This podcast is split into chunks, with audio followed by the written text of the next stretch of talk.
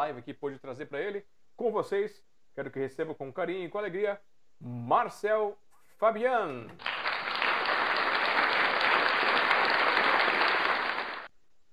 Boa noite, Marcel. Tudo bem contigo? Boa noite, meu amigo. Tudo bem, graças a Deus. Mais uma vez aí voltando para compartilhar o que eu vejo do mundo, minha história, minhas experiências novas e as pessoas que passaram por mim me acrescentaram e me deram novas formas de ver o mundo e vamos, como dizia Gabriel Pensador, você está mudando as suas músicas? Não, eu estou musicando as minhas mudanças. E é por aí que eu sigo. Maravilha. E aí, para a gente começar, como você está vindo aqui para uma nova rodada conosco aqui nessa, nessa live, é o primeiro a fazer a participação dessa nova rodada, a minha pergunta é: de quando nós fizemos lá na edição 60 a sua live entrevista para agora, o que, que essa live trouxe para você? O que, que aconteceu é, na sua vida? Como é que estão as coisas? Conta para a gente um pouquinho. É, essa live que eu fiz, a última, né, deve ter quase um ano, né? E um ano mudou bastante coisa. Ah, a gente tem que pegar pontualmente, né? Com as experiências vividas, assim, como um todo, falar é, é complicado, porque eu posso puxar para um lado ou para o outro. Mas, assim, artisticamente, eu acho que eu me desenvolvi mais, eu estou mais espontâneo, mais natural. E poeticamente, apliquei novos textos na minha vivência e conheci pessoas também que viviam o que versavam, né? Então, isso foi moldando também um pouco mais a minha personalidade. E aí teve o fato também de eu entrar na Marinha, né? Isso foi muito interessante, que eu não estava muito confiante de ter passado, né? E aí acabei passando e conheci uma turma fantástica que me ajudou a, a desenvolver também.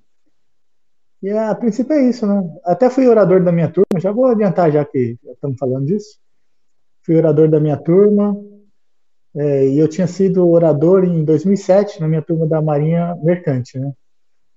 E aí o mesmo processo que eu usei de observação das pessoas, né, do coletivo, para me desenvolver de 2005 a 2007, eu usei para essa turma da Marinha, que foi um intensivo, né, que a gente viveu aí de quase três meses, né?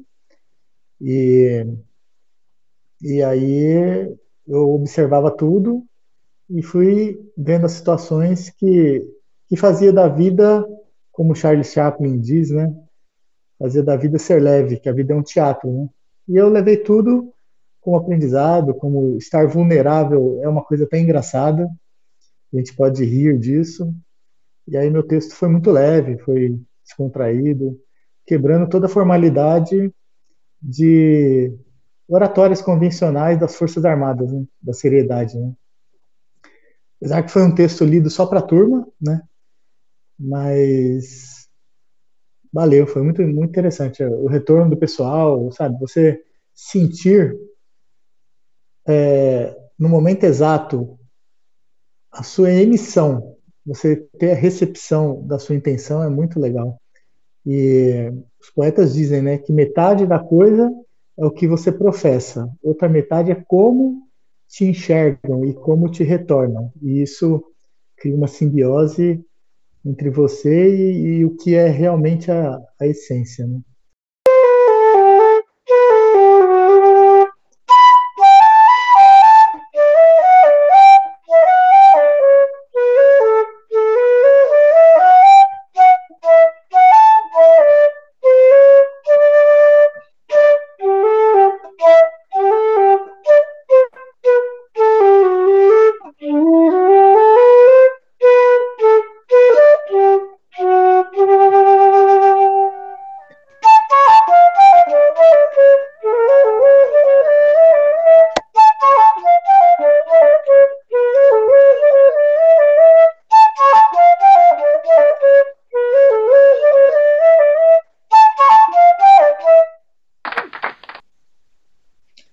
Noite. Boa noite a todos que estão me prestigiando ou vão me prestigiar.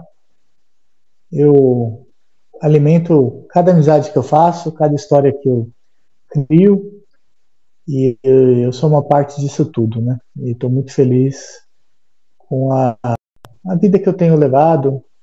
Pablo Neruda diz que morre lentamente quem não vê graça em si mesmo.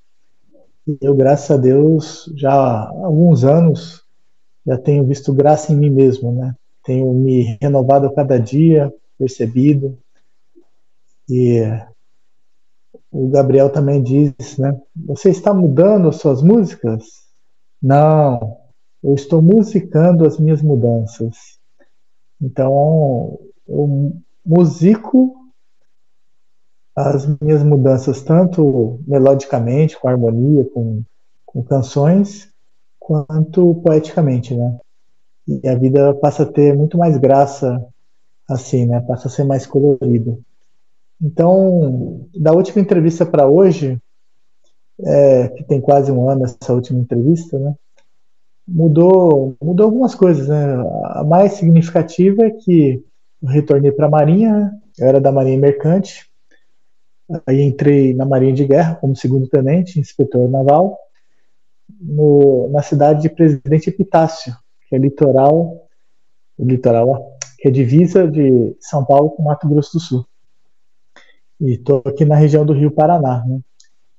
E está sendo um prazer, uma experiência muito boa, cidade pequena, sempre quis morar em lugar pequeno e ter o calor humano, a proximidade das pessoas, menos correria no dia a dia, isso me, me satisfaz. Tá me ouvindo bem agora? Como é que tá? Maravilha, aparentemente está tudo ok. Deixa eu dar mais uma checada aqui no, no YouTube. Já eu tô te ouvindo bem também. O pessoal começou a voltar aqui de boa. Milza Marques, obrigado por estar aqui com a gente. Boa noite para você. A Mara Milza, Maia também. Milza é uma nova amiga. Mara Maia também dando boa noite pra gente. Obrigado por estar aqui ah, com a gente. Legal. Deixa eu ver como é que tá aqui. Ah, tá, tá mexendo aqui, tá, tá mostrando aqui, ó. Tá bonitão, ó. então segue aí, Marcel. Então quer dizer que então, desde a... que aconteceu, você passou por várias evoluções aí com a poesia, com, com as coisas, entrou para Marinha, voltou à Marinha Mercante e, e agora? Quem será o Marcel? Não, voltei. Marcel? Eu saí da Marinha de, de Mercante, né? E voltei, agora voltei para a Marinha de Guerra, né? Eu tinha sido da Marinha de Guerra enquanto aluno, né? De 2005 a 2007. Como oficial, nunca tinha sido, né? Então, é, foi um, uma mudança mais rígida, né? Porque a Marinha Militar, ela, a disciplina ela é mais forte, né? A responsabilidade com a hierarquia é muito mais rígida. E eu gosto disso. Eu acho que as coisas funcionam assim, né?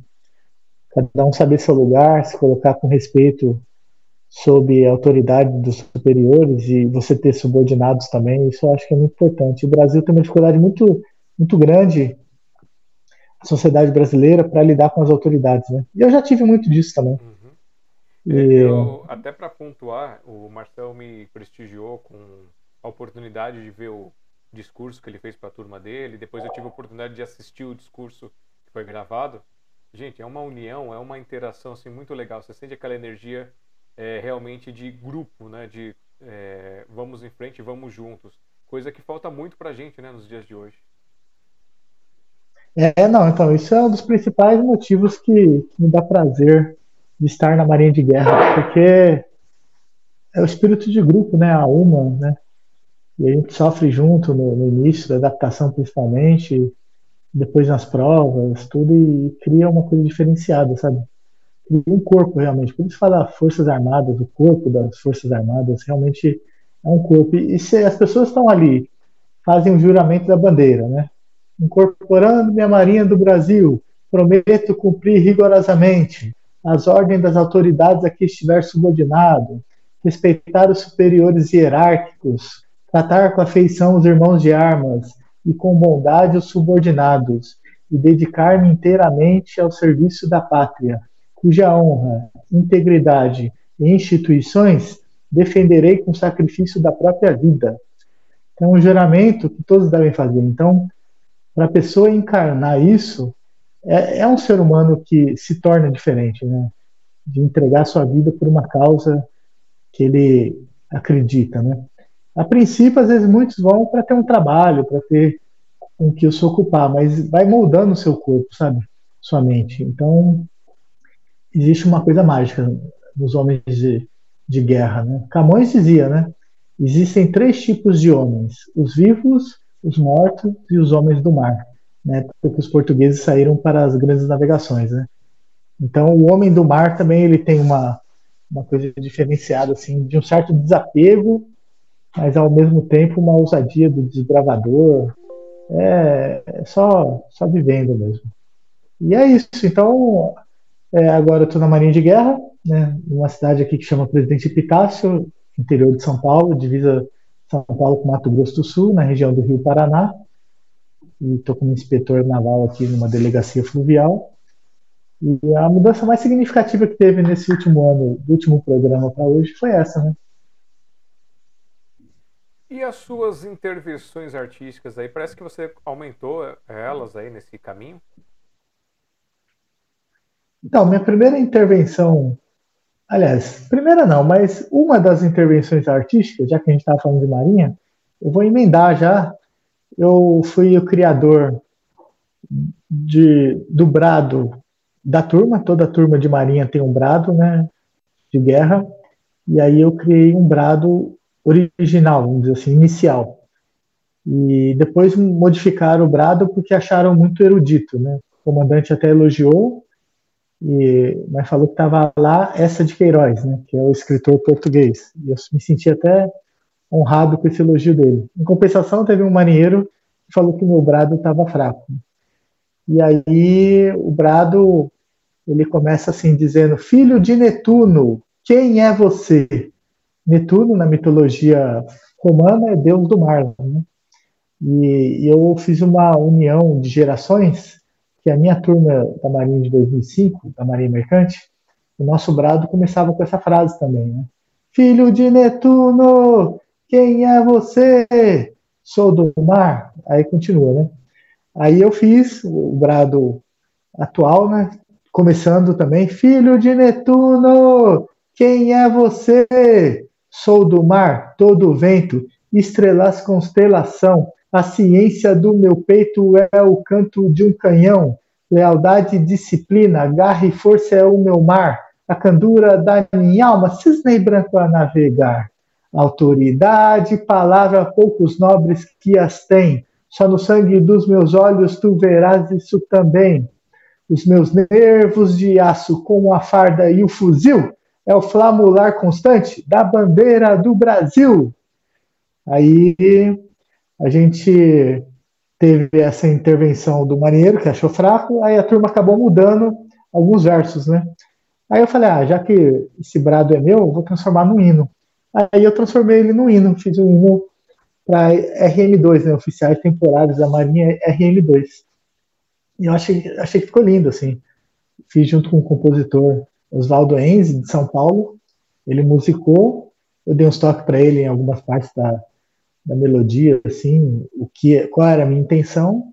E aí é isso. Aí talvez eu, eu passe a lutar para transformar esse hino no hino oficial dos oficiais temporários da Marinha.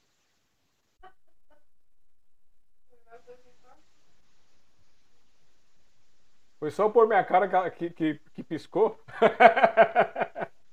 então, gente, recebendo aqui, ó, para quem não conhece, Marcel Fabian, poeta, músico, violão, compositor também, tem as suas artes, é, faz as suas intervenções artísticas, faz as suas lutas culturais, se redescobre. E vamos de poesia aí, já que você colocou como poesia seu primeiro tópico, então vamos entrar nesse primeiro tópico aí para o pessoal já ir sentindo. Vamos lá. Poesia.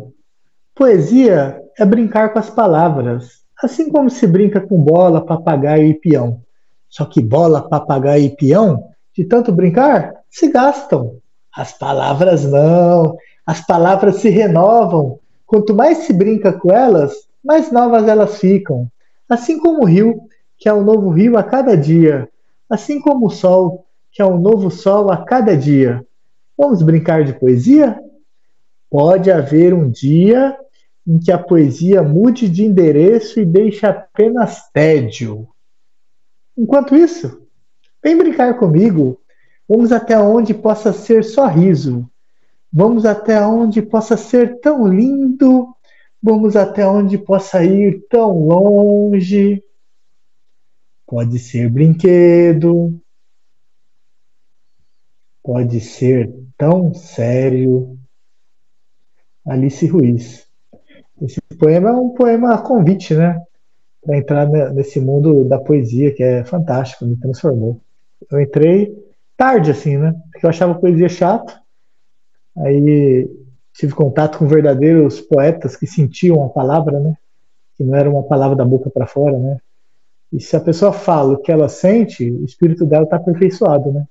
E aí eu quis trabalhar essa perfeição do meu espírito, né? E aí, tanto repetir, repetir, repetir, até ficar diferente. Aí, quando eu percebi que ficou diferente, é quando eu consegui absorver e aquilo entrou em mim. Aí, automaticamente, você quer transformar outras pessoas, né? Mas a gente não busca a verdade sem sentido. A gente busca dar sentido à verdade que sentimos, né?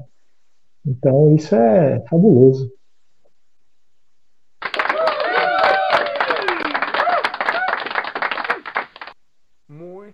Bom. Ah, o pessoal já começou a voltar aqui. O Fagner Albuquerque, boa noite. Edna Galdino, boa noite. Mora Alves, boa noite. E Fátima Brasil, boa noite. Também obrigado por estar com a gente. Boa noite a todos. Obrigado pela presença.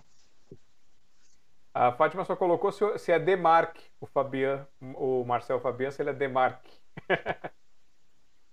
Demar, Demar. Maravilha. E Aí você trouxe aí a poesia pra gente. Você falou que você tinha mais umas coisas para falar da parte de poesia. O que, você quer contar e, pra gente?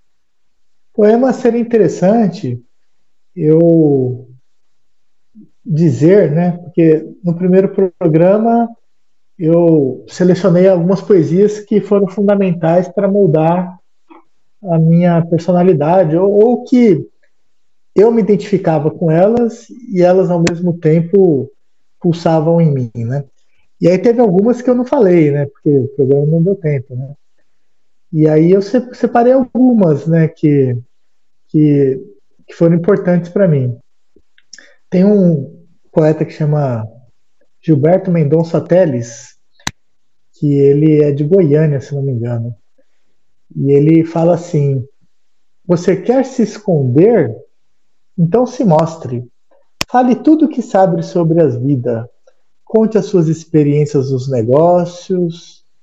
Proclame, proclame seu valor de parasita e deixem que discutam nas casernas o seu bendito fruto entre as melhores famílias desta terra. Depois, esconda tudo num poema e fique descansado. Ninguém lê. Se ler, começam logo a ver navios e achar que tudo é poetagem, desejos reprimidos, psicanálises, símbolos, o diabo a quatro.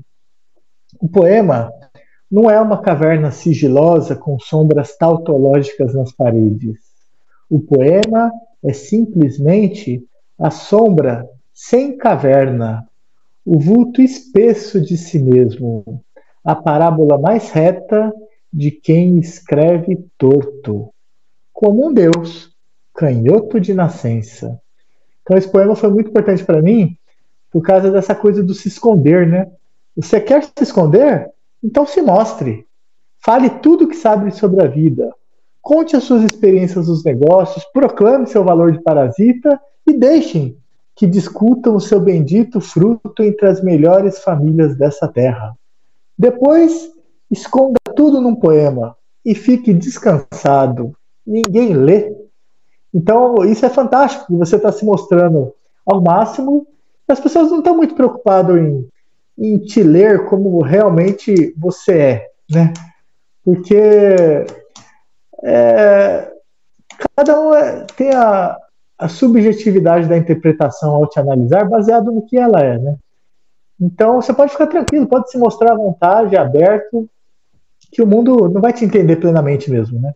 O que você está passando é só seu e olhe lá, né? Que a gente está se conhecendo, se renovando a cada minuto, né? Então esse poema foi muito importante para mim nesse sentido, de eu me mostrar e ficar descansado com o julgamento alheio, né?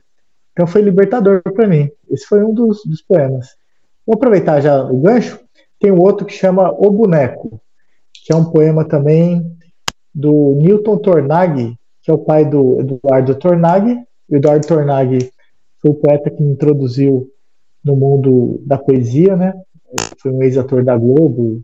E é um gênio, é, vamos dizer assim, marginalizado na sociedade. Tem um valor enorme e poucas pessoas peneiram para descobrir esse homem que é um, uma pessoa genial. E, e, o pai dele era de marinha também, era almirante da marinha, é, combateu na Segunda Guerra Mundial como comandante de um submarino e ele escrevia poemas, né? E poemas meigos, doces, singelos, ternos, né? E ele foi referência para Eduardo Tornag depois se tornar ator, se tornar poeta, né? E ele tem um poema que chama O Boneco. E esse poema quebrantou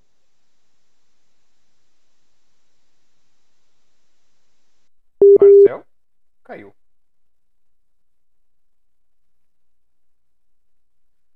Só um instantinho. Caiu. Você falou que esse poema quebrantou quebrantou meu espírito, né? Porque você vai crescendo, se tornando um homem, aí você acha que o homem adulto ele tem que ser mais sério, mais sisudo, é, menos amoroso, o homem não chora, essas coisas que a gente cria, alguns valores que não são verdadeiros, né? E aí, nesse poema, quebrantou o meu espírito, né? De eu me tornar uma pessoa que entendesse o que, é ternura, né? E, e mantendo o, o, o lado masculino, mas com uma meiguice, né? De uma identidade da pureza, né? E o poema é assim: boneco. Era uma vez um boneco que amava uma bonequinha. Ela o chamava meu nego. Ele a chamava neguinha, viviam sempre juntinhos, neste amor, simplicidade. E toda vez que o boneco ia um pouquinho à cidade, quando ele voltava, ela só vinha a dizer-lhe com carinho: Você já voltou, neguinho? Eu tive tanta saudade. Mas um dia, uma maldade ao boneco alguém contou, e ele mal, sem dizer nada, da sua doce bonequinha se afastou. Foi parar lá na cidade, perdeu-se entre um turbilhão e encontrou entre a gente rica um novo amor de ilusão. Era assim tudo tão bonito quando começou que até por muito tempo da sua doce neguinha nem ao menos se lembrou. Mas um dia a menina rica, cansada de seu brinquedo, deu-lhe à toa um peteleco para fazer lembrar o que ele era: boneco. Acabrunhado, tristonho, este louco sonhador foi procurar um lenitivo para a mágoa do seu sonho, revendo seu velho amor. De volta, bateu o medo, mas lá ainda o esperava o seu anjo de bondade, que ao lhe ver-lhe de longe, como outrora a bonequinha, só lhe disse com carinho: Você já voltou, neguinho? Eu tive tanta saudade. Esse poema também é interessante para para esse mundo hoje, principalmente as mulheres estão muito independentes, estão muito algumas muito extremamente feministas, né? Então mostrar a ternura do amor pleno, né, que não enxerga muito erro e e não julga, né? Aquele amor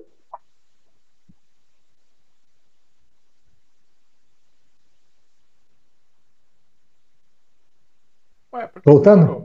Não, não caiu não. É, deu uma pausa aí. Então, é um poema de entrega, né? Porque o, o amor pleno, eu descobri agora esses dias comigo, né? É um amor de só entregar, né? E não esperar nada em troca, né? E aí, isso, quando você atinge isso, é perfeito? É, você entende o que é amor, né? E, e aí o total desapego de, de querer ter um retorno, uma aceitação do, da pessoa amada, né? E esse poema ele deixa claro isso para mim, né?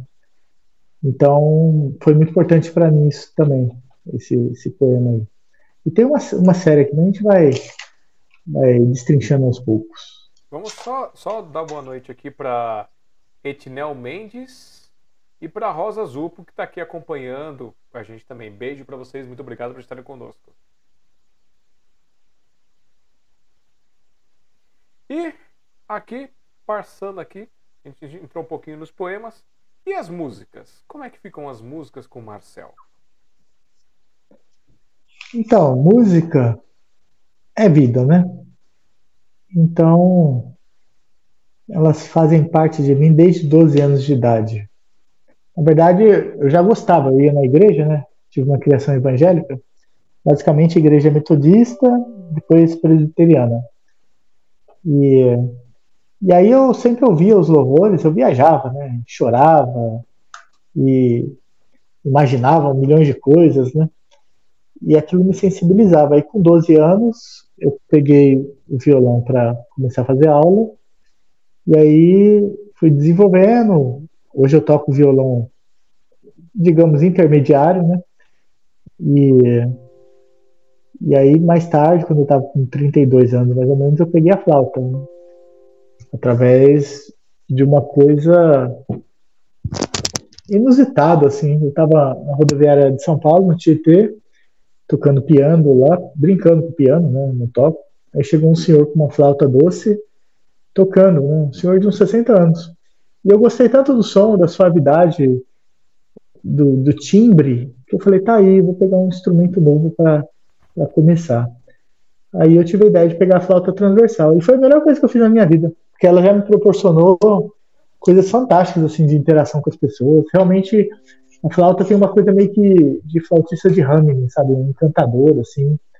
Criança adora e a pose do flautista, tudo é uma coisa elegante e tal. E aí é prático, né, também de tocar em qualquer lugar. Então é isso.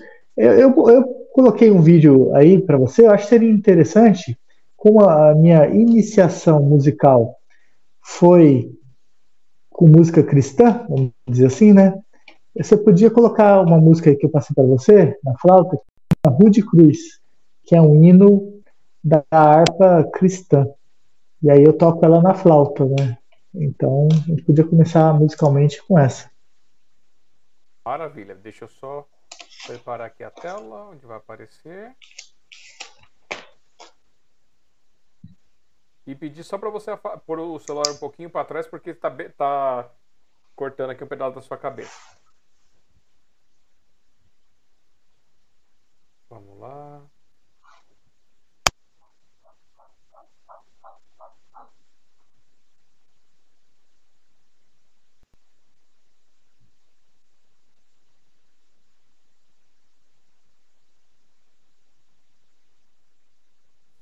Entrou não, hein? Hino da harpa cristã Rude Cruz. Entra só pra pessoa, né?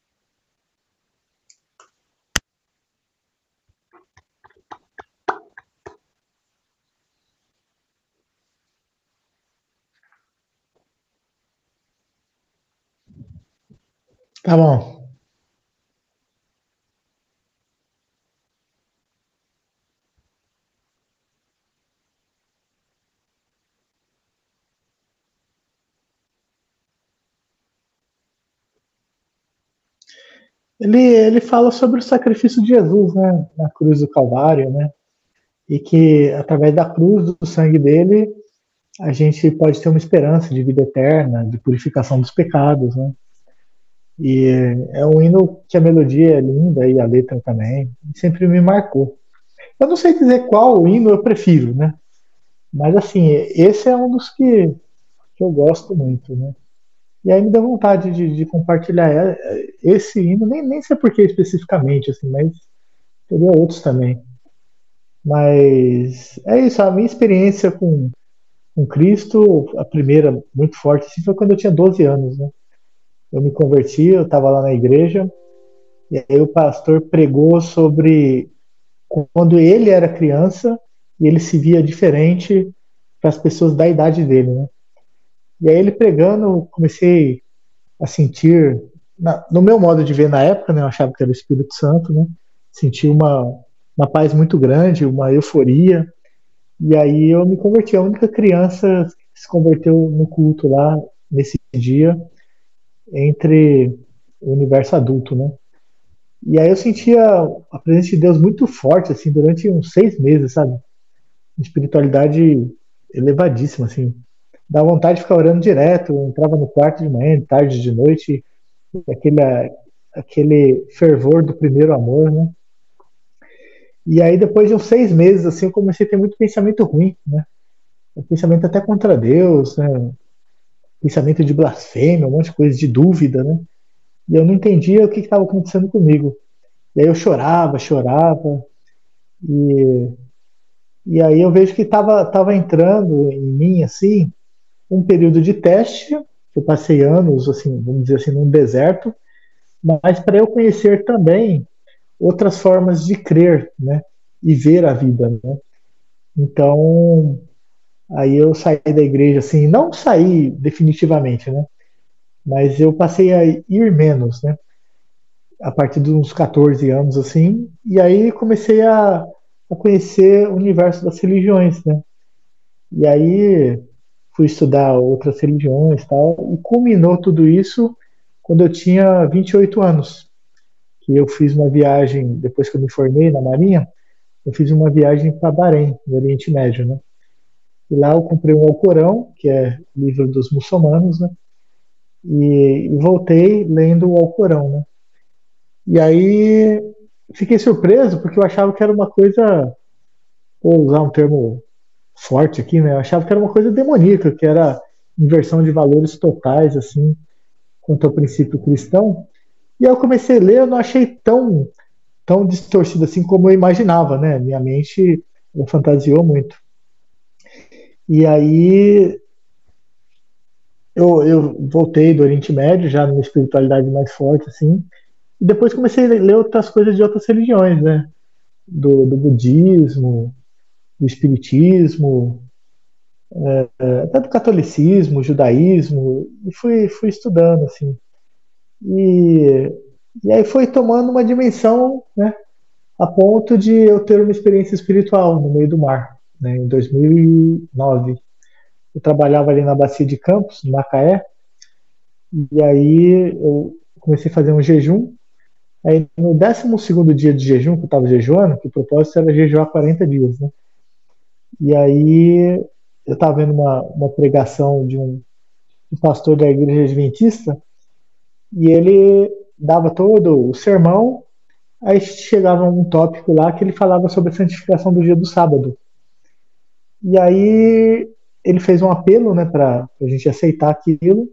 E eu estava sozinho no meu camarote, a 200 milhas da costa, quase 350 quilômetros do Rio de Janeiro ali, de Macaé. E aí eu perguntei ao Espírito Santo se aquilo era verdade o que ele estava falando, né, quanto à guarda do sábado.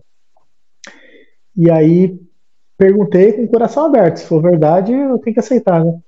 E aí eu senti da ponta dos meus pés, eu estava deitado na cama, até passando pela minha canela, pela minha coxa, minha barriga, meu peito, meu pescoço, minha cabeça, eu senti uma brisa como se fosse interna, de uma maneira muito suave, muito convincente, sabe? Aí eu entendi que era o Espírito Santo, me falando que era verdade aquilo, né? E aí eu falei, não estou entendendo o que está acontecendo, mas eu vou obedecer. A partir de agora eu guardo o sábado. E aí eu trabalhava no sábado, né, na Marinha Mercante. Eu estava numa embarcação que era tripulação noruegueses e brasileiros. E eu estava como piloto oficial de náutica. E aí eu falei para o comandante que não ia trabalhar porque o sábado era um dia sagrado, eu tinha lido na Bíblia e que ninguém deveria trabalhar no barco, né? E aí aconteceram algumas coisas assim que foram surreais, né? Que marcam a minha vida até hoje. Tinha um sino do lado da cabine do barco que, que é um sino para marcar o quarto de hora, né? Entre é, os tempos entre um turno e outro, tal, tem algumas sim, simbolizações quando você toca esse sino. E aí eu comecei a bater esse sino durante o meu jejum, né? Entre o nascer do sol e o pôr do sol. Então, como se fosse a cada nascer do sol e pôr do sol, eu batia três vezes esse sino.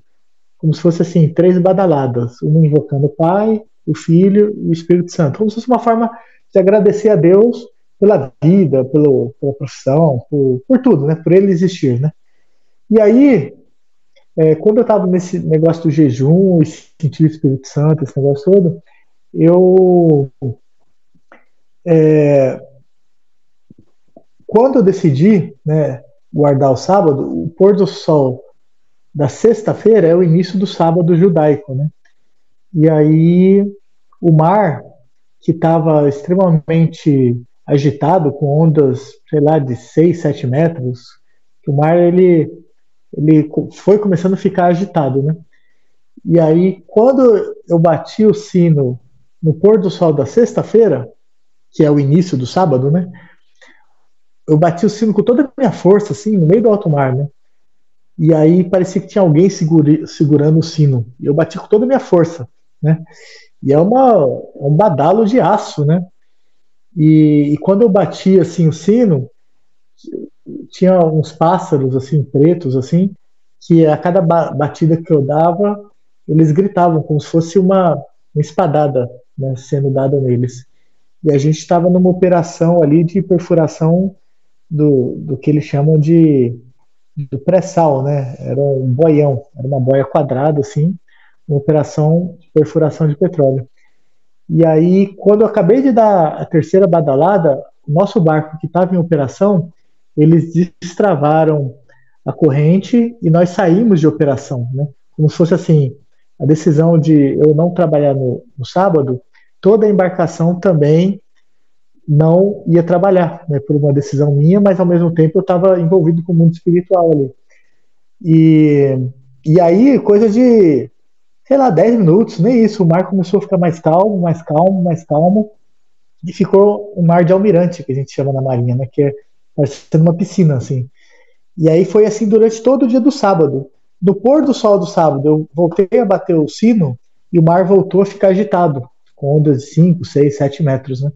Então, para mim ficou muito claro, tipo assim, realmente o sábado é um dia de descanso, né? Tanto que o mar respondeu a, a, a, essa minha fé, né, essa minha postura de fé.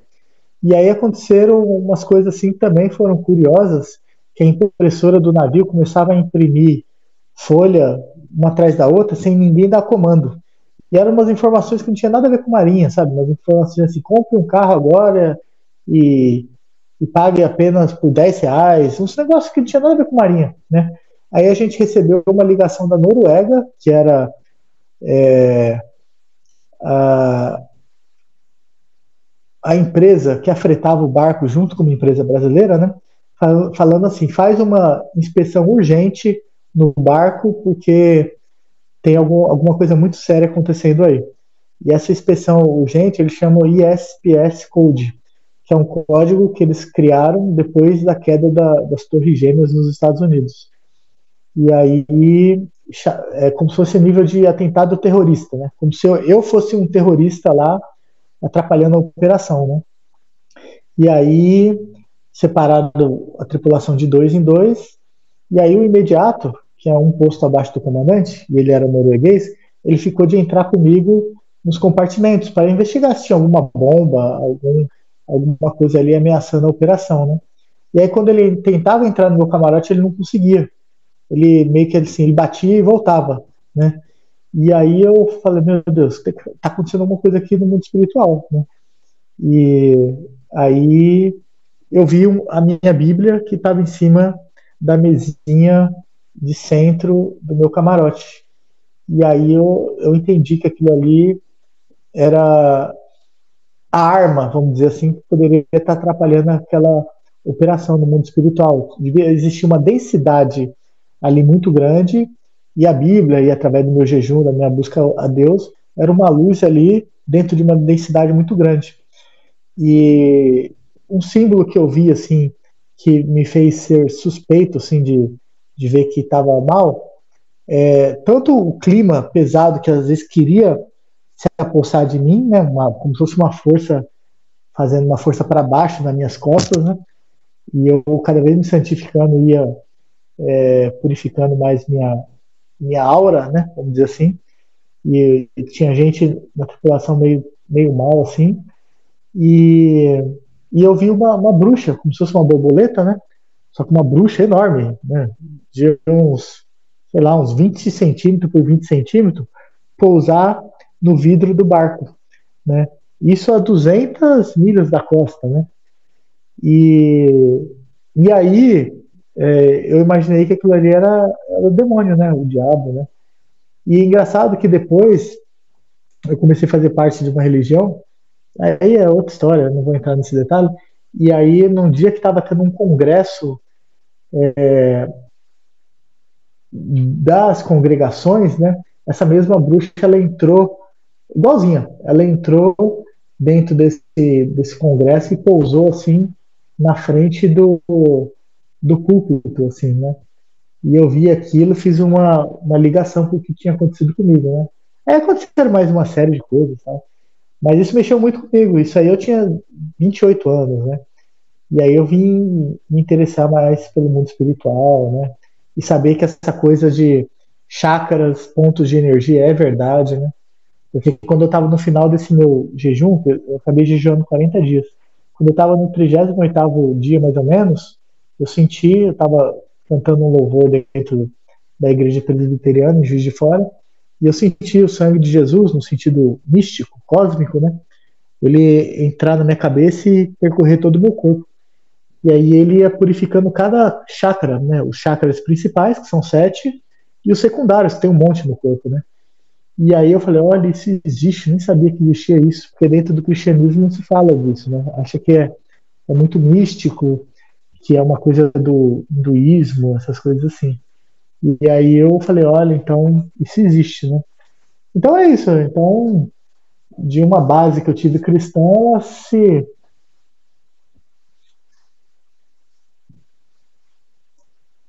pausei aí por causa do vídeo. De uma base que eu tive cristã, ela acabou se é, me conduzindo por tudo que eu sou, né? Pela, pelas minhas experiências de vida aí. Mas é, a princípio é isso. Tem muito mais coisa para falar, mas tem muito mais outras coisas também para falar. A gente pode deixar para um, uma outra série. Vamos fazer só o seguinte: é, dá uma afastadinha no seu celular que você está muito em cima dele. Você vai falando aí, você vai, vai chegando pertinho dele. Você consegue deixar ele mais para trás? Mais ainda? É. Aê! Agora temos espaço para pegar esse homem.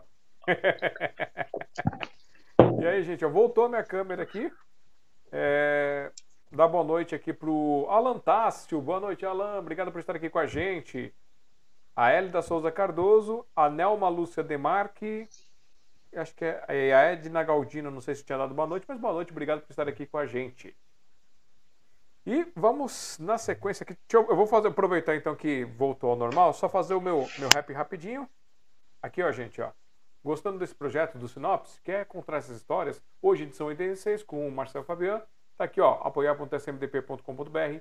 Pix é o contato arroba smdp.com.br. Tem o nosso projeto do Publix, que é o ebook.smdp.com.br. quiserem conhecer mais um pouquinho sobre mim, aqui, ó, alexandrejazara.com.br. Sou organizador e fundador do Café com Poesia, Sociedade Mundial dos Poetas e do programa Sinopse, entre outros projetos para vocês.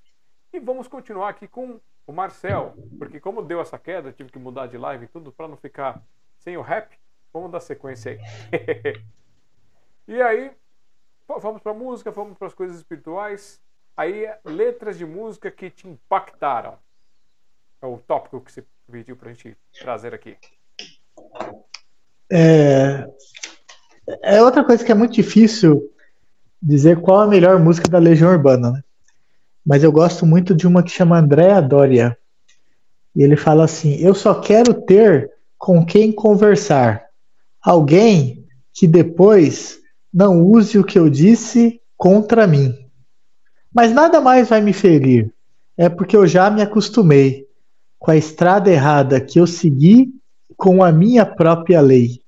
E tenho o que ficou, e tenho sorte até demais, como eu sei que tu tens também. Então eu acho essa palavra muito direta, sabe? Muito, muito reta. E, e assim, na minha vida eu só busco isso, alguém com quem conversar, que alguém queira trocar, né? E, e ser autêntico, transparente e tudo. E, e, é interessante que ele fala assim: eu tenho sorte até demais, né? Por ter seguido talvez alguns caminhos tortos, né? É, errados de acordo com alguns conceitos, né? Mas mesmo assim, eu quero viver isso. E o Augusto dos Anjos, naquele poema Versos Íntimos, né? Ele diz que é, a mão que afaga é a mesma que apedreja. Se alguém ainda causa pena à tua chaga, apedreja essa mão vil que te afaga. Escarra, escarra nessa boca que te beija. Então a própria pessoa, que às vezes é seu amigo, ela tem um lado sombra, e de um momento ou outro ela vai te magoar, né? Isso é natural, faz parte, né? Então eu acho que quando você fica maduro, você aprende a tolerar até o lado amargo, né? E aí, aí a vida vira poesia, né? A vida vira, vira poesia, porque se você brinca tanto com a tristeza quanto a felicidade, né? E você tira isso de letra, seu espírito está aperfeiçoado, né? Você não, não fica, não é pego de surpresa, né? Então, é, é, essa música Andréa Doria é uma que me marcou. Mas aí essa parte é, fala do quero ter alguém com quem conversar, alguém que não use o que eu disse contra mim cara, é extremamente difícil você conseguir pessoas assim, porque tem horas que você acredita que aquelas pessoas são assim, que as pessoas vão agir dessa forma contigo, e daqui a pouco você tá vendo palavras que você disse, coisas que você contou ali para abrir seu coração, para se sentir um pouco mais livre, as pessoas usando contra, né? E aí isso, para mim, no meu caso, vem como inspiração para música, vem como inspiração para poesia e vem com aquela tristeza, né? Um fardo que a gente acaba carregando, infelizmente. É, é o preço de você se abrir, né? Que você fica vulnerável, né? Mas é interessante, cara. Eu já levei umas pancadas aí, umas decepções, mas é, é legal, sim. Não... É, o Ferreira Goulart, ele tem uma, um poema que chama Traduzir-se. E o Fagner musicou essa, essa, esse poema dele. É maravilhoso. Depois vocês ouvem aí. Traduzir-se na versão do Fagner. Aí ele fala dessas dualidades que o ser humano tem, que são previsíveis em todos, né? Ele fala que uma parte de mim é todo mundo, outra parte é ninguém, fundo sem fundo. Uma parte de mim é multidão, outra parte estranheza e solidão. Uma parte de mim pesa e pondera, outra parte delira. Uma parte de mim almoça e janta outra parte se espanta. Agora é o meu preferido. Uma parte de mim é permanente, outra parte se sabe de repente. Uma parte de mim é só vertigem, outra parte, linguagem. Traduzir uma parte na outra parte, que é uma questão de vida ou morte. Será arte? será arte? Então, todo mundo tem essas dualidades aí. Então, é meio que a pessoa vai, qualquer hora vai, vai te magoar mesmo, tem jeito. E eu também já devo ter magoado alguém, mas eu evito, né? Mas faz parte, porque você tem que aprender a lidar com a misericórdia, com o perdão, com a ira, com a alegria, todos os sentimentos, né? você tem que se experimentar. E aí, a vida só de santo, eu acho que é muito sem graça também, né? Que seja a vida de santo depois que você experimentou bastante as coisas, aí você entra num grau de serenidade que te dá um equilíbrio perfeito. É, a busca é essa, né? Mas você viver a vida ali sem fazer nada, já direto na santidade, sem experimentar as coisas, eu acho muito sem graça. Então acho que você tem que se jogar mesmo. Muito bem. E agora aqui nós temos também. Uh, tem mais alguma coisa sobre as músicas que impactaram que você quer falar? Ou você quer falar um pouquinho tem. sobre trovas? Tem a minha música preferida, que é outra coisa de dizer qual é a minha preferida, né? Mas eu gosto da música Beatriz, do Chico Buarque, né? E aí, sempre gostei da melodia dessa música. Né? E aí, depois de mais velho, que eu vim prestar atenção na letra, né?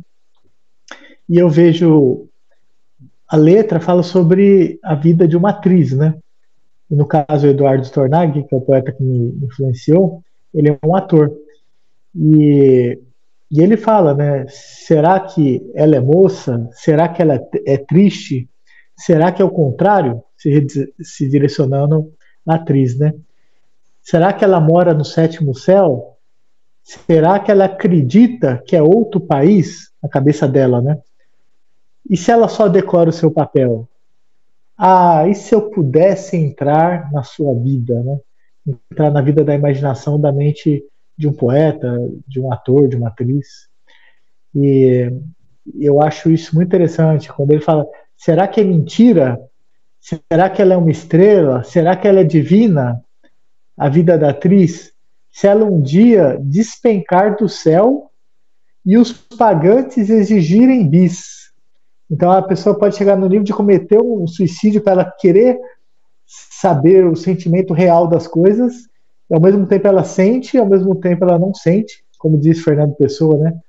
Que o poeta é um fingidor, finge tão bem que finge ser deveras a dor que deveras sente. Aquele esquema lá da dualidade do sentir estar no momento instantâneo, ao mesmo tempo fugir desse momento, né?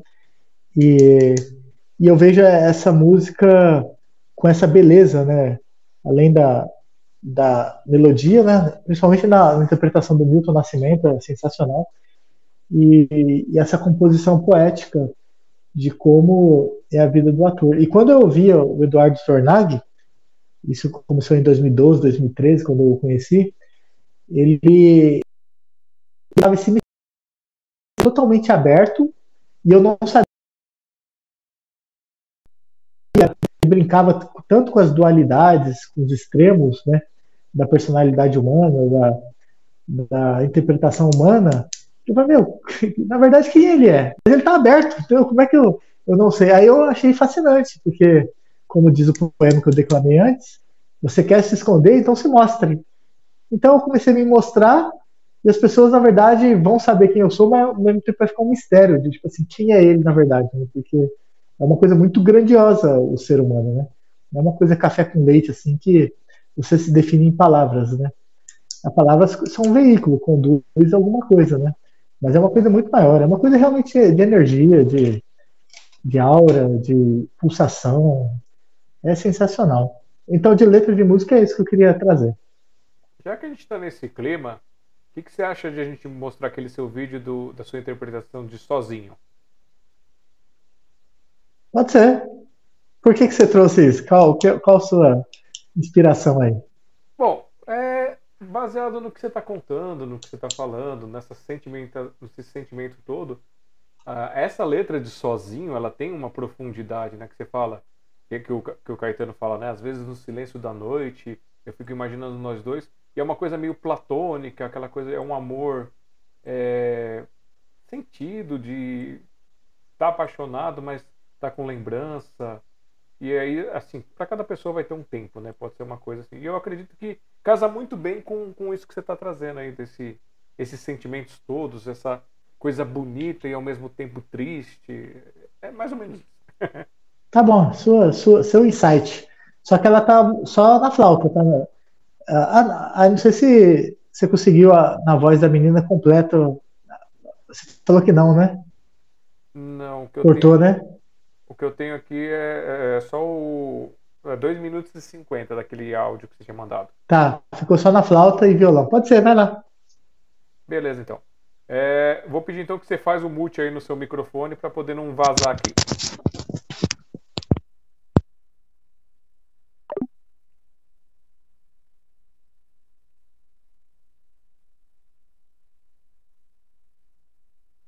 Sozinho, Caetano Veloso. Mexer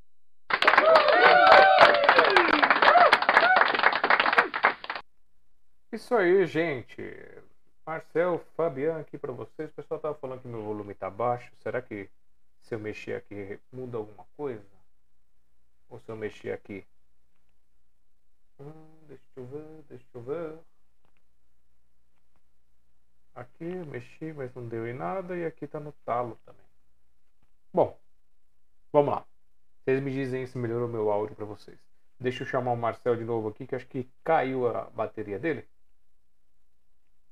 E aí? Esse microfone tá com problema também. Gente, ajuda aí, gente. Aí, ó, tá um pix aqui em cima. Só ajudar um pouquinho de cada um, milhozinho de cada um, a gente chega lá. Vamos lá, conectamos de novo aqui. Ok, Ju, voltando pro Marcel. Cadê, a, cadê a câmera do Marcel?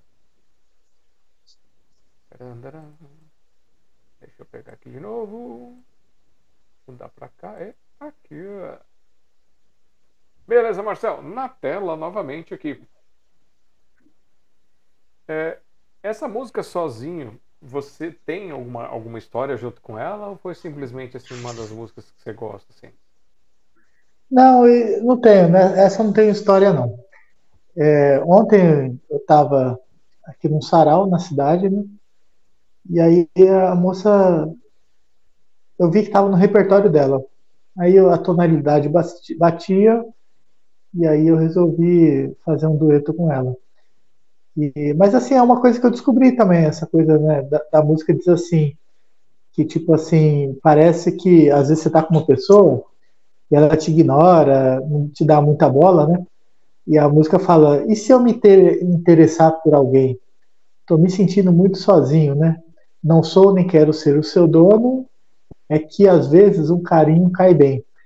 Então é uma coisa que eu já sinto na pele, assim, no sentido assim, não tô com ninguém hoje e tal, mas eu vejo que, na verdade, às vezes quando você está apaixonado ou gostando de alguém, na verdade você não tem posse sobre a pessoa nenhuma, né? O sentimento ele é ele é, é estar-se preso por vontade, né? Como diz Camões lá, apóstolo Paulo, não sei.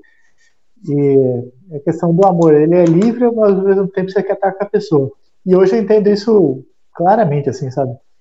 E é muito legal porque você tem que passar por algumas etapas para você se experimentar e, e ter convicção que não é só uma teoria, né? Que você, seu espírito absorveu aquilo, né? E aí que eu acho que isso passa pelo, pelo amadurecimento do corpo astral, né? que foi o que eu senti quando eu tive a minha experiência espiritual, esse negócio todo, né? E tem um poema do, do Fernando Pessoa que ele fez sentido para mim há pouco tempo e eu consegui superar a fase do Fernando Pessoa. E para mim isso é uma coisa genial, né? Porque ele foi um poeta, o maior poeta talvez da língua portuguesa. E eu espiritualmente superar uma etapa que ele viveu, isso é muito grande, né? Então ele tem aquele poema que se chama Presságio, não vou ler ele todo não, mas ele fala justamente você gostar tanto de alguém que seu sentimento ele, ele é tão forte que ele até te cala, né? Porque você não sabe lidar com aquela energia, né? Então, vou ler só alguns trechos. Ele fala assim: o amor, quando se revela, não se sabe revelar. Sabe bem olhar para ela mas não sabe lhe falar. Quem sente muito, cala. Quem quer dizer quanto sente, fica sem alma nem fala, fica só, inteiramente. Então, é, quando você fala o que você está sentindo, você entra num outro patamar espiritual, sabe? Foi isso que eu descobri né? Porque eu fiz uma declaração de amor com uma pessoa esses dias, né? Nunca tinha feito na vida, né? E aí eu falei, ah, tá na hora de, de expor tudo e não esconder nada e, e ser pleno, né? E aí, depois que eu falei, alguma coisa mudou dentro de mim, sabe? Assim, o posicionamento do meu campo energético, assim, coisas que estavam no coração abaixaram um pouco, ficou uma coisa mais profunda, entendeu? E aí eu vejo que isso é, é fé, né? De você tá com um sentimento latente, você se expressa, joga isso pro universo, uhum. o universo te retorna de uma outra forma, né? Te retorna te lapidando mais, né? Se tornando um ser cada vez mais evoluído. E aí eu fico feliz, né? Porque a princípio eu fui que nem Fernando Pessoa, e de repente eu ultrapasso uma etapa que talvez ele não viveu, então, pô, isso é genial, né? Então vou até criar um poema em cima disso, né? Porque foi uma descoberta. E deu algum fruto aí? Tem algum horizonte aí com, com fruto para essa sua ação? Ou foi só uma liberdade sua mesmo que gerou? Ah, até agora a pessoa não respondeu. Ah. Né? Aí, não sei, não sei o que passa na cabeça da pessoa, né? Não vou levantar juízo, né? Porque vai que a pessoa tá vendo também, aí eu já vou, vou dar os caminhos, né? De, do que eu estou interpretando dela, né? Mas cada um está no patamar de interpretação, né? Então qualquer decisão é aceitável porque é o patamar da pessoa, né? Espiritual. É a escolha da pessoa. Já né? posso discordar ou concordar, mas fazer o quê? Uhum. Só não pode fazer que nem a, a letra da música do Djavan, Si, né? Sim. é, é mais fácil escrever. Como é que é? é mais fácil escrever japonês em braille, né? É mais fácil decidir... aprender japonês em braille do que você se decidir se, de, se dá ou não. É, é. é. E vamos lá. O que mais que a gente tem? O que mais que você quer mostrar pra gente? O que você quer falar? A gente falou aqui um pouquinho de poema, um pouquinho de música, coisas espirituais, letras que impactaram, trovas. Já falamos de trovas? Ainda não. Então, quer, quer abordar um pouquinho? É, quero, pode ser. Então tá. É, eu vou falar o primeiro. Tudo, como a gente está montando um histórico aqui, né? O primeiro verso que me impactou profundamente foi um verso do Shakespeare. Quando eu tinha uns 12 anos de idade, você vê como é importante, né? O, naquele programa Video Show, tinha aquele apresentador Miguel Falabella. E no final do programa ele falou assim: a criança é um anjo, em que à medida que cresce, diminui suas asas. E era do Shakespeare, né? E eu achei isso formidável né, na época, né? E eu gravei isso a vida toda. E eu usei até na minha oratória da iPhone, que é a Escola de Formações Oficiais da Marinha Mercante, em 2007. Eu usei para se referir a um amigo meu que foi assassinado na época da, da Marinha.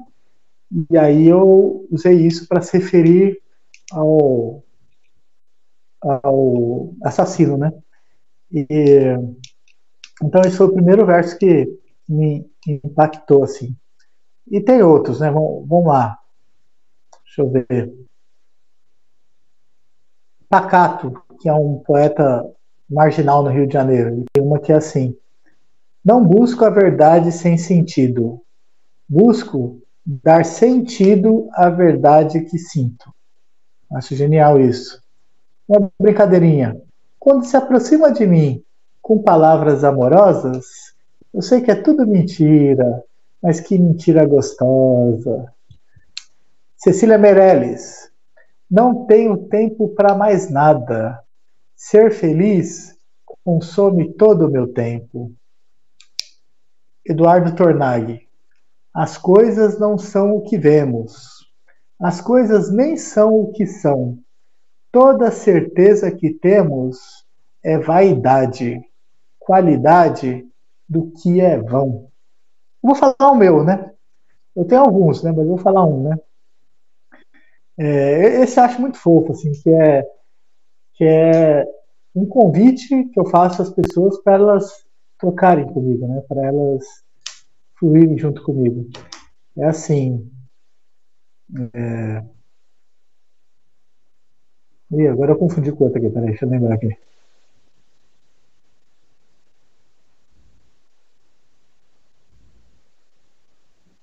Me fugiu. É porque eu, eu acabei puxando outro na memória e misturou. É... Ah, lembrei. Como um gesto de gentileza, de um carinho sem fim, por favor, eu preciso saber o que pensas. Recita um poema para mim. É um, um pidão, né? Você querer descobrir o que, que tem por trás da pessoa.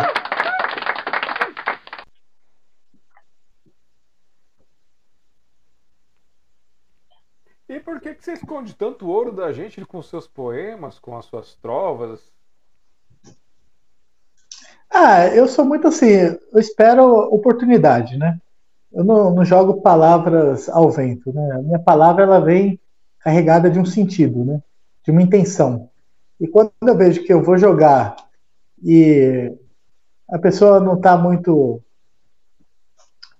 sensível à absorção disso, para mim perde todo sentido, né? Então é, é aquela sagacidade, né, de ter discernimento da hora de, de, usar a palavra. Né? E é isso que eu acho formidável na poesia, né? Você vai discorrendo um assunto com a pessoa, a pessoa fala uma coisa e você já, pum, já ligou. Ligou uma frase genial de um poeta. Aí a conversa fica dinâmica, fica inteligente, né? Uhum. Então eu tento não ser é, mecânico ou uma engrenagem no sentido robótico, né? Eu tento encaixar dentro de contextos, né? Mas como aqui é, é uma entrevista, né? Então dá para ser um pouco mais linear. Mas a ideia é sempre improvisar o tempo todo, né? O Manuel Herculano, Manuel Herculano, que é um poeta do Rio, que é genial, ele fala assim: e se a vida é uma escola, então vai ter que ter recreio. Então eu faço da vida um recreio, sabe? Com as poesias, brincando. Isso é genial. Eu esqueci de dar boa noite para Dulce Leira, que está aqui no chat com a gente. E a Nelma Lúcia é sua mãe? Minha mãe. Ah, que ela colocou aqui, ó. Fala, meu filho, feliz demais por você. Obrigado, mãe, te amo. Frase de mãe a gente tem que ler. É. E me diz uma coisa aí, é... essas trovas, as trovas que você escreve, que você produz aí, elas têm um, um estilo, elas têm uma linha mais é, filosófica, mais amorosa, mais platônica, mais reflexiva, ou você também vai do momento? Não, com certeza vou do momento. Né? É, até meus 23 anos eu era muito introspectivo, então eu trabalhava muito essa parte só de Deus, diabo, céu, inferno, condenação, pecado, espiritualidade. E aí eu percebi que eu estava pesado, sabe? E aí, quando eu vi o poeta no Rio de Janeiro, eu falei, meu, eu tenho que deixar minha vida mais leve. E ele sempre trazia poemas do Paulo Leminski, que é um sacana, né? Ele brinca com a vida, Paulo Leminski, né? E aí, outros também, né? Manuel de Barros é leve também. E aí eu falei, não, eu vou, vou moldar minha personalidade. Aí teve um poema, uma vez eu estava declamando num sarau de poesia que eu fiz lá em casa, que chama Menina Doce, que é até do Newton Tornag também, que é o pai do Eduardo Tornag. E ele é assim: Menina doce, são lindos fios de ovos os teus cabelos, teu nariz, um caju cristalizado, teus olhinhos, dois bombons, dois caramelos, teu queixinho, um perfeito bom bocado. Teus braços morenos, só de vê-los, mais parecem pães de ló tostado. Teus lábios, tão macios, tão meigos, parecem mel açucarado. E se não te zangasses, eu te dirias que és toda por inteiro, toda uma eu não vou falar menina doce mais, não. A menina ficou até azeda, né? vamos, vamos partir para outro. Demorou muito, perdeu até a graça o poema. Cortou, tá cortando a tua cabeça aí, tá? Falar, vou falar um verso do Leminski. Um poema que não se entende é digno de nota. A dignidade suprema de um navio perdendo a rota. Então esse esse navio se perdeu aí, essa poesia se perdeu. Tá certo, agora tá aparecendo. É, fomos para lá, fomos para cá. Aí você quer falar das experiências de intervenção artística ou você quer abordar outro ponto? Podemos ir para. Podia entrar com uma música, né? Já estamos falando bastante. Quer ir com uma música? Vamos lá então. É, vamos colocar Vila Lobos, Baquianas número 5.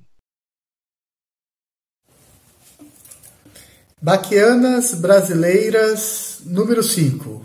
Heitor Vila Lobos.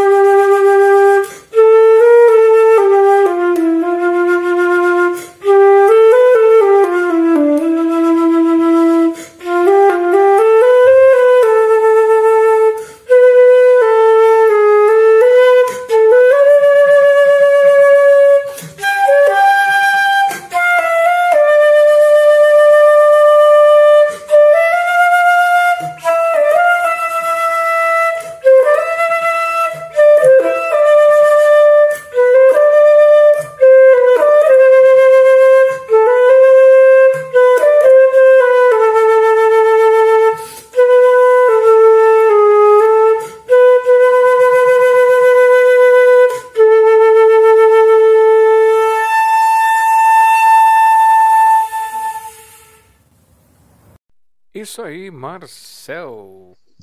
Ba é, ba o nome da música é Baquianas mesmo?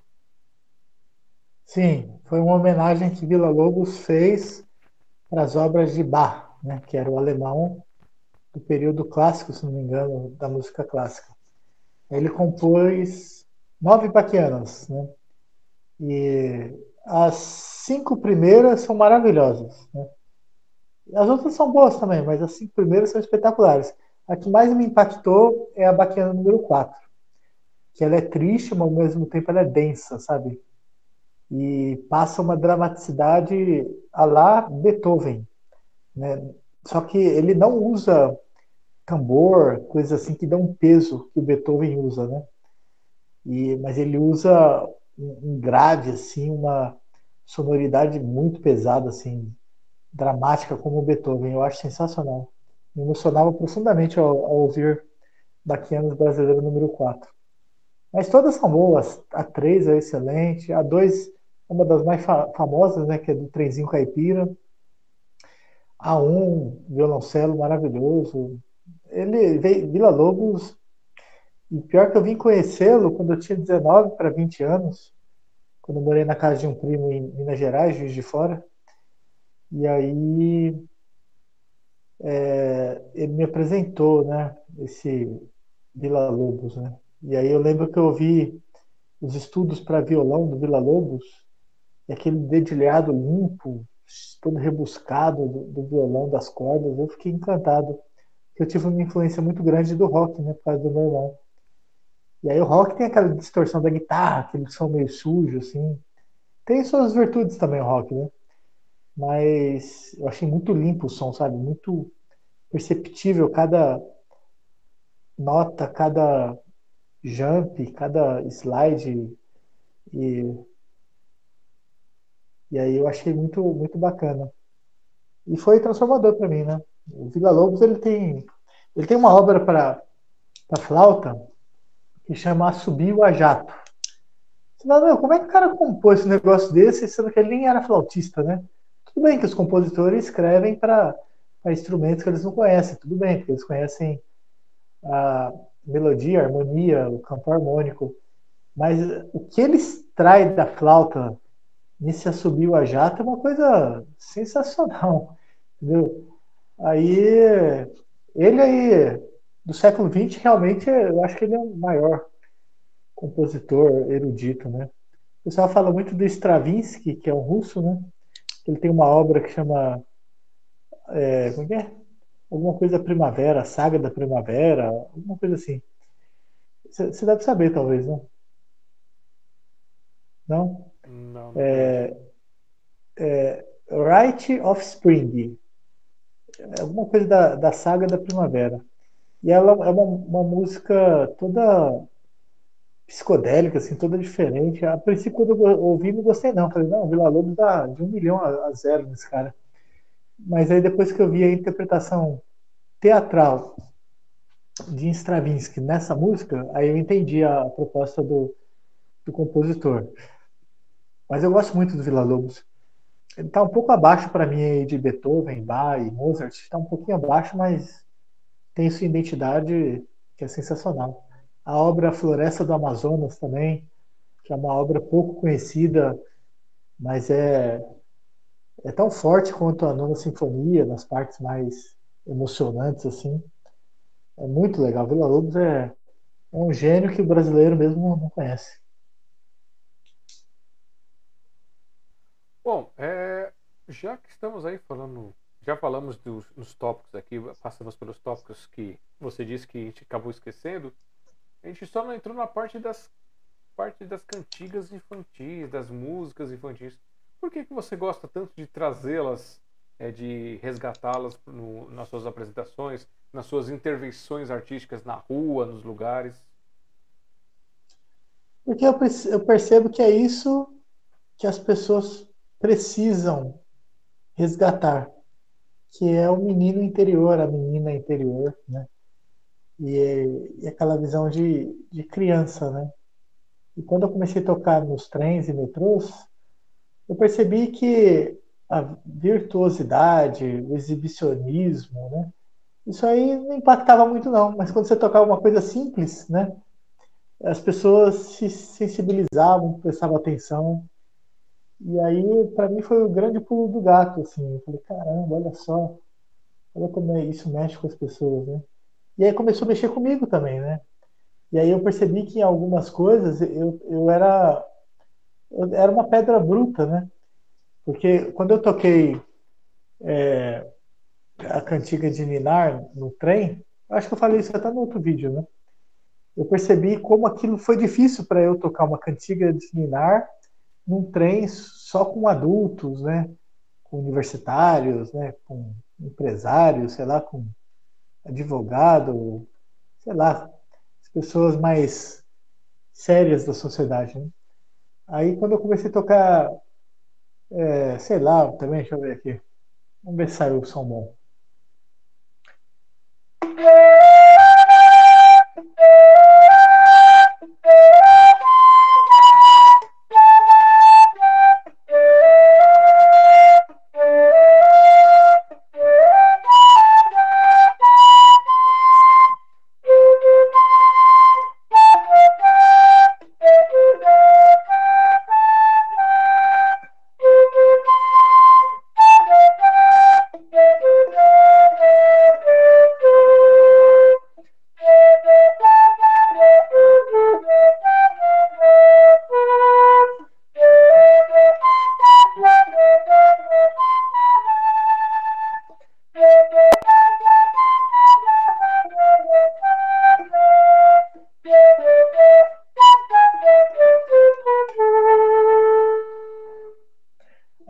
Comecei perceber que, na verdade, é isso que as pessoas esperam de um flautista, né? Essa suavidade, essa doçura, meiguice, essa singeleza, né? E aí eu falei, olha que coisa genial. Aí eu quebrantei meu espírito e quebranto dos outros, né? E, mas assim, eu, eu percebo que não é qualquer um que tem essa espiritualidade para fazer uma coisa tão básica assim, não, né? O Tornag tem um poema dele que ele e fala: tem mil anos de perdão aquele que sem requintes escreve o poema mais simples. Então, para a música é a mesma coisa, uma coisa tão simples, né?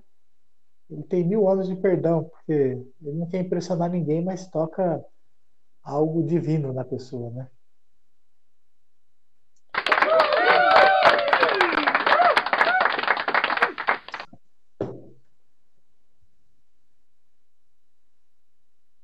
Primeira música que você tocou, qual que é o nome dela? Então, é canção de Minar, né? Mas sabe o Porque tem a Dor. Ah, não sei. Isso aí, talvez eu tava vendo um, um, um, Como é que eu vou dizer? É um canal do YouTube aí, de uma russa, né? Que ela gosta do Brasil, fala do Brasil e tal. E aí ela colocou essa canção de Minar, e eu sempre tocava a Nana Neném, né?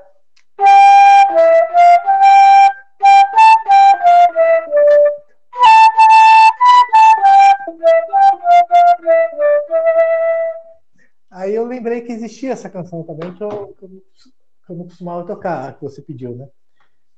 Aí eu falei, ah, vou botar no repertório. Mas essa música, no metrô, eu dava muita risada de tocar isso. Porque a pessoa jamais vai esperar que você vai tocar um negócio desse, né? É muito fora de contexto. E eu achava isso genial ser fora de contexto, né? E, e eu acho que isso que é o barato, né? Você tocar uma coisa que a pessoa não espera. A mesma coisa, uma vez, meados de novembro, outubro, setembro, sei lá, eu também entrei no, no vagão tocando música de Natal, né? Então, é, as pessoas tão, são tão robóticas, né? Que agem mecanicamente, né? E aí você quebra isso para quem se sente liberto espiritualmente, que eu já estou um degrau que me agrada, né? Isso é muito prazeroso, né? E você você brinca com isso, né? Então a arte te dá essas ferramentas para você utilizar. Muito bem. Então, eu acho que a gente beliscou um pouquinho de cada tópico. E agora, para onde vamos? Que mares navegaremos? Deixa eu falar de uma menininha que eu tive uma vivência com ela que eu achei muito bonitinho. Eu tocava nos vagões, comecei a tocar acho que 2019, né? 2018. E aí eu sempre usava uma camiseta na frente, não quero dinheiro, atrás quero arte. E arte é vida, né? E aí um dia eu toquei, eu, eu ofereci um caderninho para a menininha. Eu falei, escolhe uma música. Ela escolheu Nana Neném, né? Eu toquei Nana Neném e tal. Aí a mãe dela, tipo, deu um dinheiro para a menininha, para a menininha me dar? Aí a menina, toma, toma, tio. Eu falei, não, não, é seu presente de, de Natal. Estava perto do Natal. Eu, não, toma, toma. Eu falei, não, é seu presente de Natal. Não queria receber, né? Porque quando eu era criança, eu lembro que eu ia no zoológico de São Paulo e vinha aqueles vendedores vender aqueles patinhos de, de madeira, né? E ele ficava passando na frente das crianças só para influenciar os pais a comprarem o presente para as crianças. Eu achava aquilo ali muito feio, sabe? Muito, muito desonesto, né? De você trabalhar o desejo na criança para ter um retorno financeiro, né? De venda, né?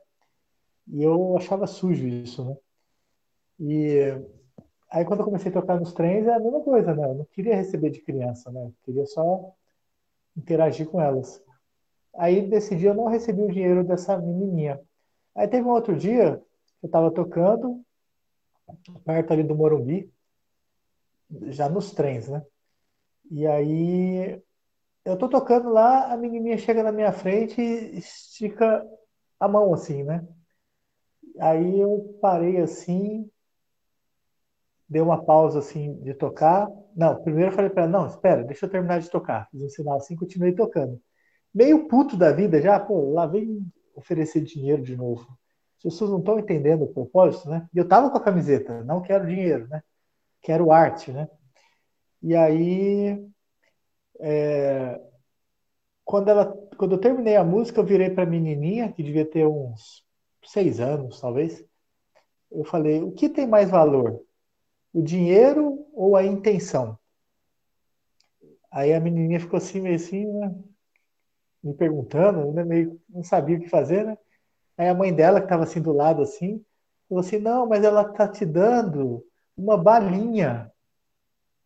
Então, eu falei, putz, obrigada. Aí eu peguei, peguei a bala, aí ela foi, sentou, né, a menininha com a mãe, né? Aí eu fui na menininha e na mãe, entreguei o caderno e falei, escolhe uma música agora.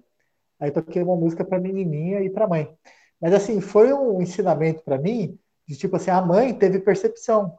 De tipo assim, a, foi diferente da primeira mãe que ofereceu dinheiro. Né? A outra percebeu minha camisa e ofereceu a intenção, né? Então eu achei muito bonitinho isso daí. Foi uma foi uma história e um ensinamento para mim, né? De, de perceber que tem gente que percebe as coisas. Não que a primeira estava mal intencionada, tinha uma energia positiva também, né? Mas é porque eu percebia que o dinheiro ele ele tende afastar alguns valores, né? Quando você bota entre duas pessoas, né? E eu queria quebrar isso, eu queria que a pessoa sentisse a arte na veia, né? E para isso você tem que desmaterializar as coisas, né? Tem que deixar no abstrato. Então é isso que eu queria comentar. Como a gente está ainda no propósito infantil, eu vou tocar mais algumas coisas infantis, depois a gente entra em outro tema. O clássico.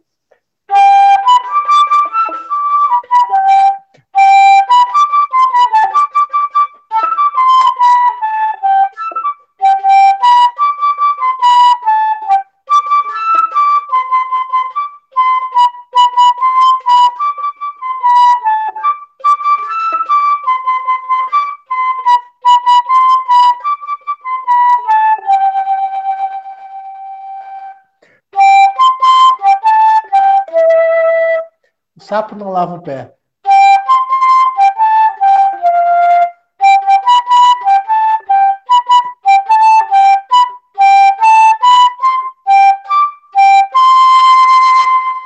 Super Mario Bros.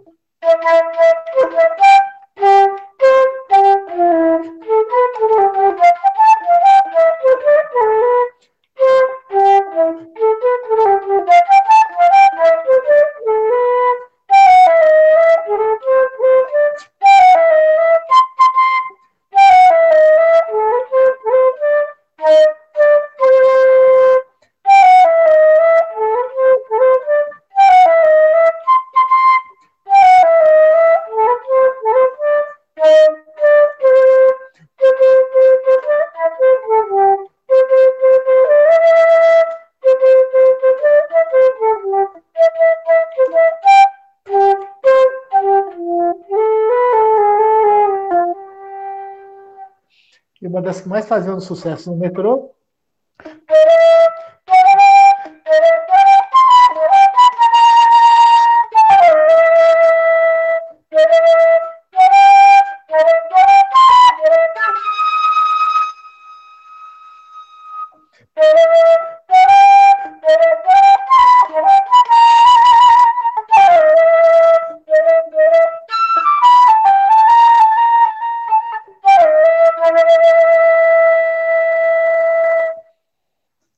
Pantera Cor-de-Rosa.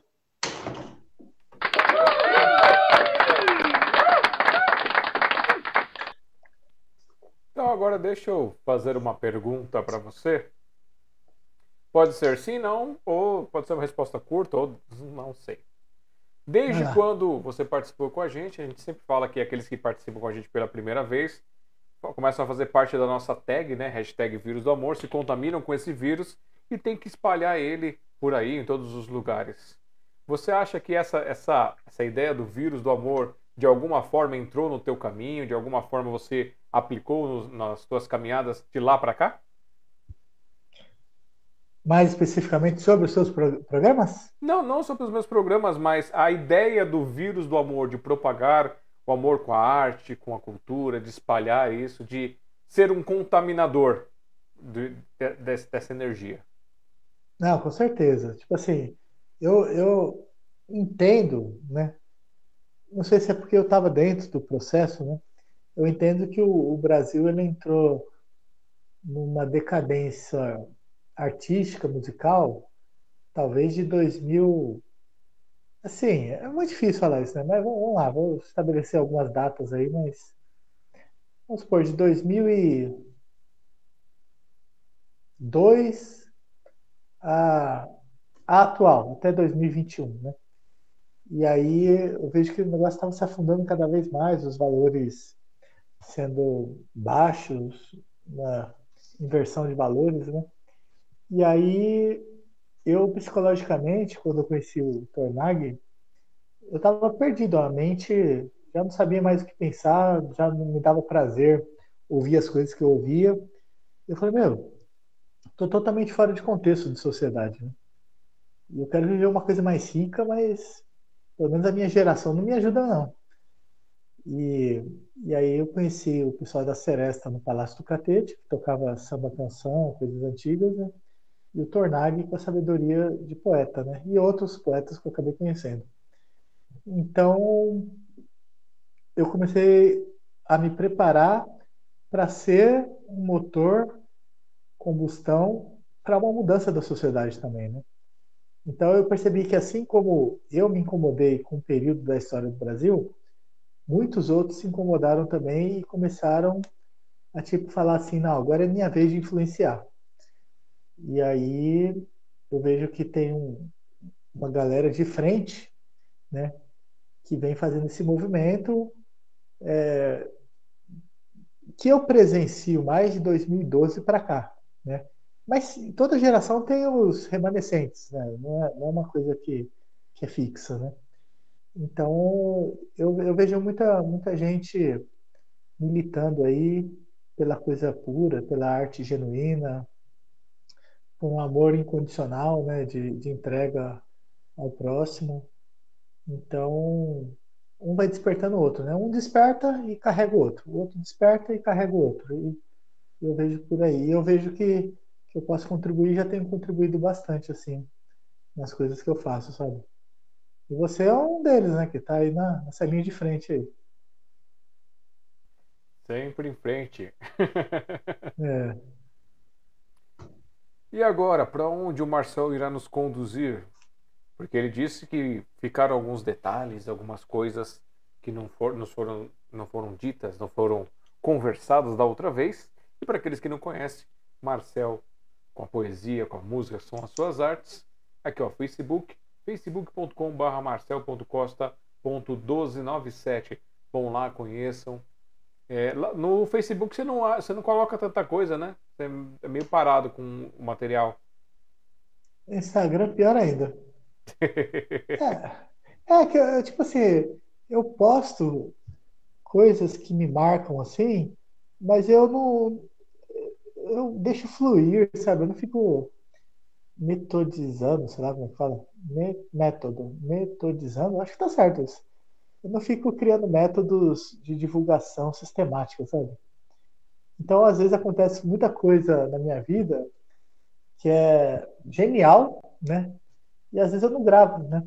Eu dei sorte de, de, gra, de gravarem, o Alan gravou, né? Aquela música Era um Garoto que, como eu, amava os Beatles e os Rolling Stones. A gente dançando lá na Casa de Cultura São Rafael. Aquilo ali para mim foi sensacional de sinônimo de espontaneidade, sabe, de, de, liberdade, sem combinar nada e foi uma coisa engraçada, uma coisa. Então isso eu acho que é onde está o valor das coisas, né? E às vezes você filmar robotiza muito. Eu criei um verso que, que me incomodava muito as pessoas filmarem tudo, né? Ou tirarem foto, né? E aí o verso era assim, né? Principalmente para as pessoas muito vaidosas, com essa coisa de da imagem estar projetada em si para divulgar em algum lugar, né? E era assim. Imagina a pessoa com celular, né? Assim, querendo tirar foto. Parei para fotografar o mar. O mar não parou para ser olhado e foi mar para tudo quanto é lado. Então é isso, né? De tirar o foco de si e perceber que tem uma coisa muito maior do que a si, né? Então, é, eu tento fluir dessa forma. No começo, quando eu tocava nos metrôs, nas praças, restaurantes, me incomodava a pessoa me filmar. Então, pô, curte o momento, sente a vibração da, da, da, da flauta, o timbre dela, sente a, a coisa, a minha energia, né? Porque o vídeo passa uma intenção, mas a energia ela é só pessoalmente, né? Então, eu queria que as pessoas sentissem, mas tá todo mundo muito viciado em, em filmar. Aí eu fui aprendendo a lidar com isso, tem seu valor também, né? Filmar, é, cada um faz o que quer e tá tudo certo. É, a parte da filmagem, é, olhando uma, assim, você tá, você, quando você está apresentando uma coisa, está apresentando para aquelas pessoas, para aquele momento ali. Só que você está semeando algo que de médio, longo prazo pode cair em alguém que estava precisando ver aquilo e isso se espalhar, isso se transformar em outras coisas, né? Ganhar vidas que você nem espere. Eu acredito que, que assim, a tecnologia está aí para nos ajudar. Quem eu vi que está bem ativo aí é o Tornag, né? Tá fazendo live é, quase todo dia, apresentando os poemas dele, mostrando o, o trabalho dele. E ele achou ali o caminho dele, achou a felicidade. De repente ele está alcançando uh, mais pessoas, alcançando outros caminhos. E como ele está, acho que está usando uh, live transmissão, não sei se ele está gravando pelo Facebook.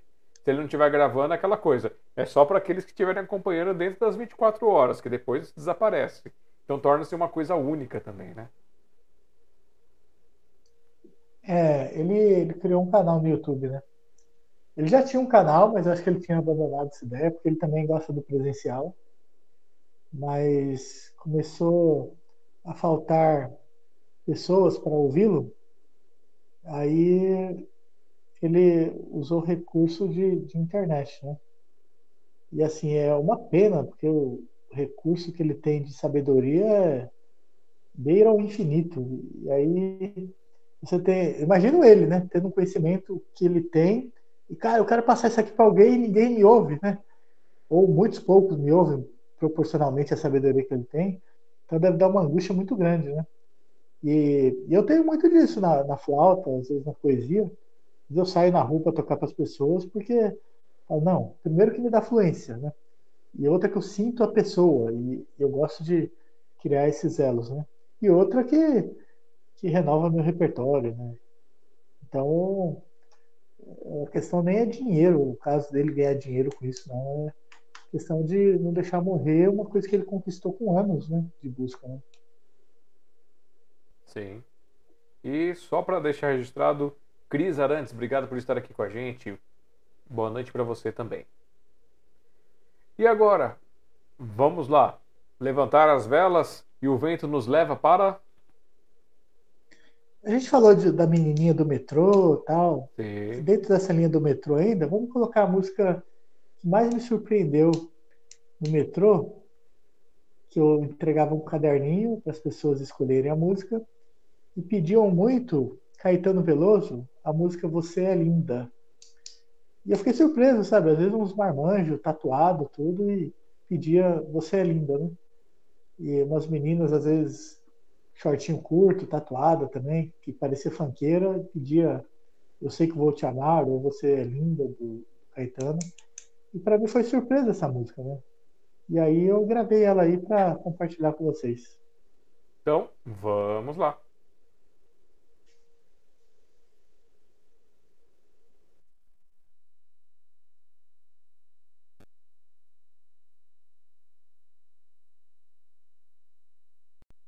Música mais pedida nos, nos metrôs e trens de São Paulo. Me surpreendeu. Você é linda, Caetano Veloso.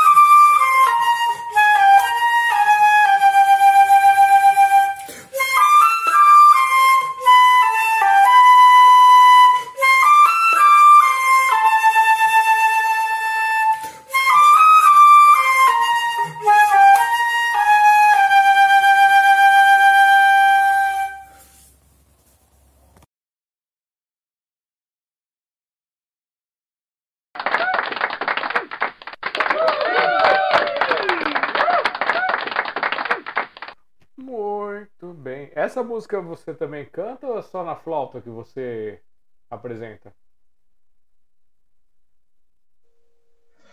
Só na flauta.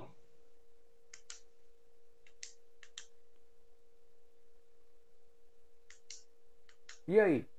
Rapaz, eu tô, agora eu tô ao sabor dos, dos seus ventos aí. para onde vamos? O que, que o Marcel quer trazer pra gente? Ele quer trazer um pouquinho mais de poesia, já que tá falando de Você é Linda, né? Fonte de Mel, Luz dos Desejos. O que, que você, você quer trazer uns poemas aí para dar uma pegar esse clima? É, é, vamos de do, do, outro poema que me impactou, vamos lá. é do Paulo Leminski. E bom, vou falar primeiro e depois eu explico uma situação que aconteceu com esse poema também. É assim. Parem, parem. Eu confesso, sou poeta. A cada manhã que nasce, nasce uma rosa em minha face. Parem, parem. Eu confesso, sou poeta. Só o meu amor é o meu Deus e eu sou o seu profeta. E esse verso impactava também quando o Tornag falava, né? Uma vez eu estava no metrô, aí tinha uma moça lá, eu escrevi esse verso para ela. Falei, moça, gostaria de te entregar um, um poema. Ela falou, não, mas eu não quero. aí, falei, não, por favor, aceita, uma gentileza. Não, mas eu não quero. Falei, ó, não tô te cantando não. Falei assim, né? Tô te cantando não. É, mas aceita, é um verso bonito. Aí ela foi e aceitou. E era esse verso, né? Parem, eu confesso, sou poeta. A cada manhã que nasce, nasce uma rosa em minha face. Ou seja, a cada dia que nasce, nasce gestos de gentileza em mim. Né? Aí no final ele fala: parem, parem. Eu confesso, sou poeta. Só o meu amor é o meu Deus e eu sou o seu profeta. Então, tipo assim, eu pulso amor e jogo isso para fora? Então, eu acho que foi um tapa de luva nela, porque ela se fechou, né, pela vaidade dela, achando que alguém ia cortejá-la, que alguém ia dar em cima, e eu totalmente para fora, jogando o amor, e ela totalmente egocêntrica de trazendo a vaidade para dentro, né?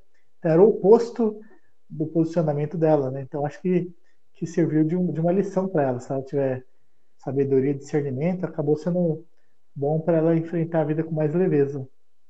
Então esse verso era um verso que, que eu gostava também. O Gabriel Pensador tem uma música dele que ele fala assim: conversa vazia, cabeça vazia, fazia de prazer, cheia de dúvida, com vontade de fazer qualquer loucura que pareça aventura, qualquer experiência que altere o estado de consciência, que te dê a sensação de que você não está perdido, que alguém te dá ouvido, que a vida faz sentido. Então, é, essas coisas que eu faço, isso altera meu estado de consciência, isso me gera prazer. Né? E eu faço isso com as pessoas para alterar também o estado de consciência dos outros e gerar um prazer. Né? E, e aí a tendência de muitos, ou a maioria, né, é de achar que você está tá invadindo um espaço de proteção dela para, vamos supor, se for caso de mulher, né? Para uma conquista, né? E, e o negócio é muito mais profundo que uma conquista, porque a conquista tem um pouco a ver com a vaidade da pessoa, né? De querer ter o retorno, né? E eu superei isso, né? Quando eu quero a pessoa, eu sinalizo diretamente minha intenção, né? Se eu quero levar para esse lado da conquista, né? Mas isso aí é, é raro, eu me sensibilizar é bem, bem difícil, assim de tocar o, o meu eu interior, né? Uhum. E, mas é isso. É, é, essa cena, você me contando aí, do negócio da poesia, essas coisas. Não sei porquê, mas me lembrou aquela. Lembrou um, um trecho, né? Daquela canção do Cazuza, O Nosso Amor a Gente Inventa, aquele comecinho da, da aquele, aquela primeira estrofe, né? O teu amor é uma mentira que a minha vaidade quer, e o meu, poesia de cego, você não pode ver. Não sei porquê, me lembrando disso aqui agora, você contando esse caos. É, é, não deixa de ser uma verdade que existe essa linha de pensamento, sim. Mas, principalmente essa parte que você disse. O teu amor é uma mentira que a minha vaidade quer, é isso? Isso. É, eu vejo assim, eu sou muito contra aquela frase que alguns dizem, né? Ah, não, a primeira frase que você disse é o, nosso amor a gente inventa. É o nome é da isso? música. O nome da música é o nosso amor a gente inventa. É. Não, eu não sou muito a favor disso, não. Eu acho que você, você não inventa porcaria nenhuma. Você inventa um verso, você inventa uma letra de uma música, só que o sentimento, ele é divino. Ele não depende do homem criar, né? Que nem eu gostei de uma menina fui apaixonado quando eu tinha 14 anos e vim gostar de outra agora com, com 40. Né? Gostar para valer mesmo, né?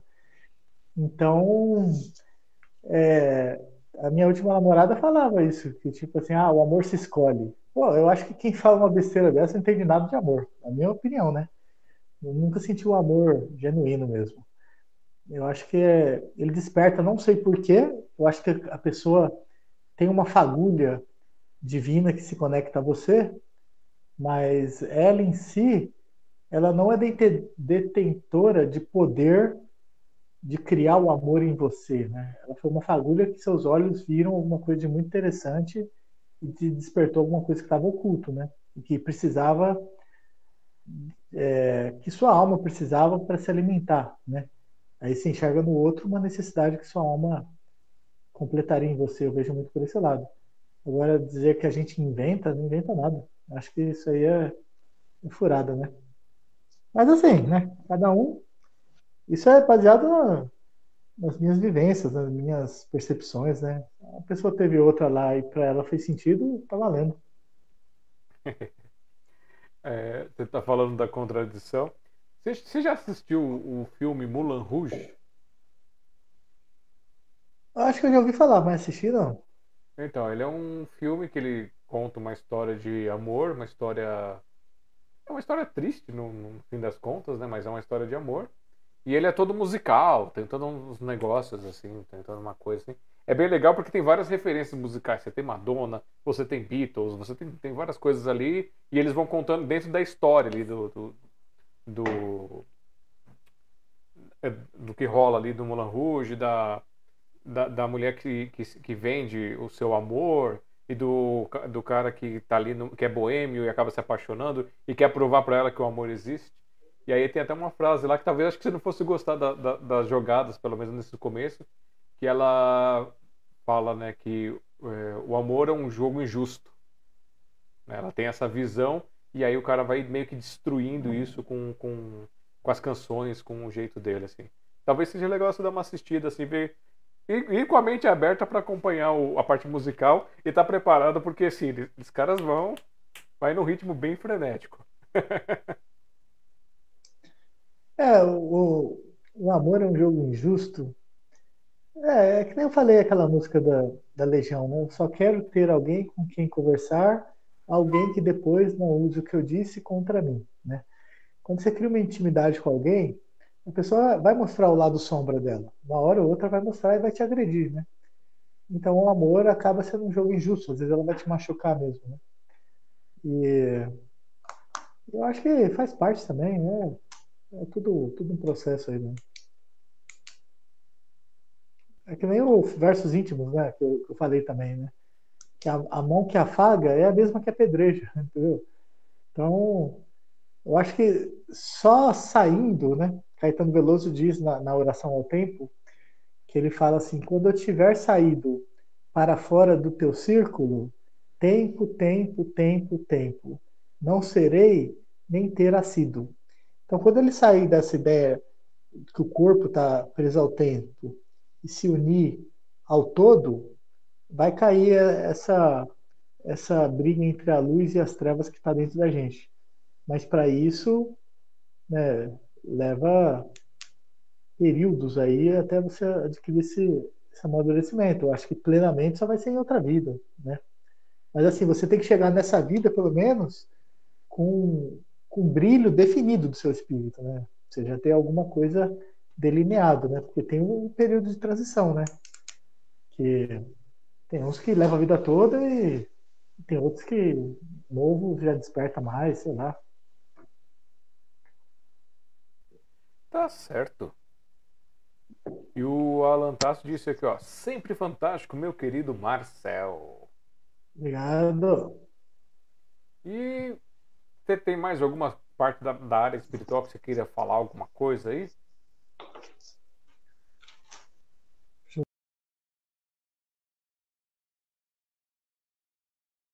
De um trechinho lá da música do Legião do. É, Aconteceu um negócio contra comigo. as nuvens. Em 2000 e... 2015, eu acho. É...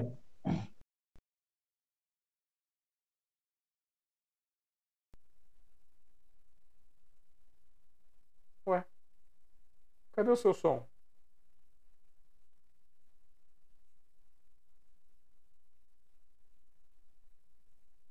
Você tá me ouvindo? Eu não tô te ouvindo. Aperta o microfone aí para ver se vai e volta, se ele, se ele destravou.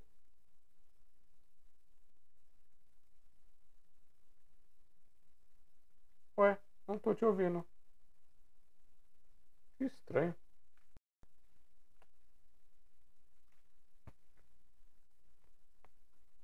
Oh, uai. Microfone, cadê tu? Câmera, fone de ouvido. Ué, tava tudo certinho, de repente ficou sem som. Mas você é muito moleca. Deixa eu ver aqui, gente, como é que vocês estão. Enquanto eu acho que o Marcel foi ver lá se tem alguma coisa no da bateria, o que que é. Eu falar aqui. É, Fagner, comentou aqui que também toca flauta, mas a sua flauta doce, né, que você aprendeu em 2002 na terceira série. Eu tava fazendo as contas aqui. É novo, hein, rapaz? Nossa, 2002 parece que foi outro dia, né? Aquela, aquela mudança, aquela. Esquisito. Ah, Câmera virtual. Microfone. Alto-falante. 12 meia? Opa, voltou, voltou, voltou. Voltou? Voltou. Aí a gente está indo para a parte, parte espiritual que eu estava falando. É, se você tinha mais alguma coisa para falar. Porque antes, antes de puxar esse assunto, eu lembrei que algumas coisas que você me disse me lembraram também um pouco de Legião, Metal contra as Nuvens, né? Não sou escravo Sim. de ninguém, ninguém é senhor do meu domínio. Sei o que devo defender e por valor eu tenho e temo o que agora se desfaz. Então, não sei Legal, se isso é um mote para você. é um norte, sim. É, eu, eu, depois que eu passei esse negócio de 2009, aquela experiência no marketing, falei, né? Mexeu muito comigo, né? Aí eu fiz parte de uma denominação religiosa, comecei a evangelizar nas ruas tal. E aí fui ter contato com o mundo externo a mim, né? E romper as barreiras do afastamento entre uma pessoa e outra. E conhecer o que tinha na alma das pessoas, né? as motivações. Né? E aí teve muita confusão na minha cabeça também, porque é, misturou várias doutrinas, eu comecei a estudar um monte de religião, um monte de coisa, então fiquei perdido, assim, do ponto de vista doutrinário, né? Não, não defendia uma coisa, né? Tinha alguns valores, alguns conceitos, mas outros totalmente aberto. E eu acho que isso desregulou o meu psicológico, né? E eu vejo que, em parte, foi importante ter um período, digamos assim, perdido, né? Porque estar perdido também é interessante, né? Estar vulnerável. Depois, quando você se. Não vamos dizer se acha, né? Mas que você já começa a brilhar de uma forma mais definida, você enxerga a beleza de você se permitir se esvaziar para você encher de uma outra forma, né? E aí, em 2015, eu estava morando no Rio de Janeiro, em Laranjeiras, né? E aí eu tinha feito uma sessão de reiki, que é quando a pessoa energiza seu corpo e trabalha os seus chakras, né? Seu campo energético, né? E nisso, quando a pessoa fez isso comigo, eu voltei na sessão de reiki, já começou alguma coisa a sair como se fosse do meu coração e subindo pela garganta, deformando meu rosto e saindo pelo nariz, né? E eu percebi que estava sendo tirado alguma coisa de dentro de mim, né? E não parava, né? Saía um, começava outro, saía um, começava outro. E aí, como eu tinha tido contato lá atrás, né, com alguma coisa espiritual, eu falei, meu, tem resquícios aqui de coisas espirituais dentro de mim. E aí eu fui para casa, né, com aquele negócio. Começava no coração, saía pela, pelo nariz, pela boca. Começava, saía. Aí eu estava no apartamento sozinho e isso começou, né, muito forte. Eu falei, meu, eu não sei o que está acontecendo comigo, mas eu vou me permitir. Se eu quero sair dessa dicotomia carne e espírito, né, eu tenho que me entregar totalmente ao meu primeiro pensamento, à minha primeira intuição, jogar energia para fora e vamos, vamos ver como que isso funciona. Quero me conectar com o mundo espiritual, né? Se está acontecendo alguma coisa comigo aqui, é porque é, eles querem ter contato comigo, né? E aí eu via que poderia ser qualquer coisa, né? É, tanto eu achava que, é, que coisas que saíram de mim é, eram espíritos menos evoluídos, mas eu acredito que fora de mim tinha anjos de luz me dando suporte para eu poder ter discernimento daquilo. E aí eu comecei, a, dentro do apartamento que eu estava lá, comecei a seguir as primeiras intuições e pensamentos que eu tinha, né? E às vezes eu pensava algumas coisas, quando eu pensava errado, saía como se fosse um cheiro de enxofre da minha cabeça, né? E quando eu tocava um violão, assim, uma música, repetindo, meus dedos ficavam anestesiados, né?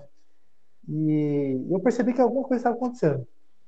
E aí, nisso, eu fui assim, como se fosse retirando tudo que tinha de ruim em mim e me santificando, né? Do ponto de vista que eu achava que era, né?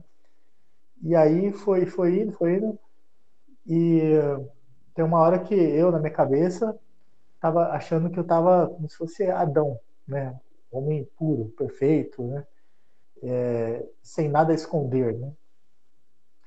E aí eu estava ali perto da, da frente do, do Corcovado ali, do Cristo Redentor do Rio de Janeiro, e eu sempre achava uma coisa muito errada na visão é, brasileira, talvez católica, cristã, né? E tipo assim, foi dado aquele ensinamento que não era para o homem fazer imagem é, para ele adorar, vamos dizer assim, né? E mas a imagem, vamos supor, do Cristo Redentor poderia ser feito, né? Não que a pessoa vai lá no Cristo para adorar o Cristo Redentor. Eu entendo que é uma imagem que representa a fé num Deus, né? Mas a imagem em si é linda, eu já até tirei foto lá no Cristo. Mas a ideia é que, tipo assim, o homem tem que se preocupar com o que ele não vê. Então, ou com o que ele vê como uma naturalidade da natureza, ver isso como obra da criação de Deus, né? E não como um, uma pessoa, né, materializada ali no Cristo, como uma forma de fazer você lembrar e trazer atenção para Deus, né? Então eu era contra isso. Falei, meu, o cristianismo ele prega que não é para fazer a imagem das coisas, mas faz a imagem de Cristo. E Cristo pode, ninguém reclama, né? E aí, na minha cabeça, naquele momento, eu falei assim: vou tentar aplicar aquele conceito que Jesus falava, que quem tem uma fé do tamanho de um grão de mostarda pode falar para uma montanha, sai desse ponto e vai para o outro, que a montanha ia te obedecer, né? E eu testando, em parte, assim, não sei se a palavra é essa, né? Mas testando Deus, falei, quer saber? Eu estou sentindo essas coisas em mim, eu vou obedecer e vamos ver o que, que isso dá. E aí eu, na, na, minha cabeça, tipo assim, não, que essa imagem do Cristo Redentor caia à medida que eu agir de acordo com o meu pensamento. Eu estava bem atrás do Cristo Redentor, assim, ó, o meu prédio. E aí aconteceram algumas coisas lá, aí eu fiquei pelado dentro do meu, do meu quarto lá, e eu estava no 11 primeiro andar, né? E aí eu, eu fazia perguntas, né, para o meu consciente, assim, e aí meu maxilar ele batia, como se fosse uma vez, era a resposta sim. Quando era não, batia duas vezes. Ficava com a boca meio fechada e batia, né? E aí, numa dessas, eu, eu falei assim, eu saio daqui do jeito que eu tô, tava pelado, né? Eu saio daqui pelo corredor e, e vou percorrer nesse prédio aqui, que eu acreditava que estava amaldiçoado e tal. Aí esse meu maxilar bateu. Ah, então vou. Aí eu saí do, do 11 primeiro andar até o quarto, né? Meio pisando assim, e eu via várias imagens no, no chão assim, como se fossem de demônios, assim, os desenhos no, no, granito, assim, alguma coisa assim. E eu achava que tinha uma energia muito carregada ali do, do ambiente, né, do Rio de Janeiro, por causa do carnaval, essas coisas todas. E aí eu fui do 11 primeiro andar ao quarto andar, pelado, assim, né? descendo as escadarias, tudo, e deixando fluir alguma coisa do pensamento. E eu com a flauta na mão, né? E o meu dedo começou a ficar anestesiado e começou a tocar uma canção. E a canção começou a tocar assim, era La Vie Rose, lá da, daquela francesa lá, né? É, esqueci o nome dela, esqueci o nome dela. Aí, chegando no quarto andar assim, coitada da mulher, era uma senhora, né? Ela me viu assim, ficou assustada. Aí eu comecei a, a, marchar assim em direção a ela, assim, como se fosse assim, ó, eu achava que estava tendo uma conspiração ali, das pessoas estarem demoniadas, de eu estar sendo a luz das pessoas trevas, sabe? Uma, uma confusão na minha cabeça. Aí um, um, rapaz assim de uns 30 anos saiu do, do, do, do, apartamento dele, porque ela bateu no apartamento dele, e ele foi, se assustou um pouco comigo assim, e foi e me deu um murro no rosto, né? Eu tava de pelado com a flauta só, né? Tentando tocar alguma coisa como se fosse liberando uma Pode rir, tem problema não. Liberando uma energia, né? Aí, aí ele pegou, me deu um soco no rosto, eu caí no chão, ele me deu um mata-leão. Eu desmaiei, né? E aí eu desmaiei, aí acordei assim tal, vieram me socorrer e tal. Aí voltei pro meu, pro meu apartamento e tal. Aí vieram me levar para um hospital psiquiátrico, né? Aí me botaram lá no, no Pinel, no Rio de Janeiro, fiquei 17 dias lá. Aí eu tirei de conclusão o seguinte, tipo assim, as pessoas elas não se conhecem porque elas não se experimentam, né? Então, por mais que você faz umas coisas que nem loucas, que nem acabei de falar, né? Aconteceram outras coisas também, mas isso foi trampolim para me conhecer muito, né? E assim, de mostrar a total entrega ao que você acredita, né? De quebrar essa defasagem entre o que você tem de mais interno para o que você joga para o mais externo, né? E isso incluiu passar por, por anos até em psicólogo e tal, e, e eu perceber que as pessoas falam, tem um monte de teoria, mas vivenciar mesmo se entregando, é meia dúzia, nem meia dúzia dá, entendeu? E as pessoas têm visão pré-concebida, pré-concebidas, concebidas das coisas, né?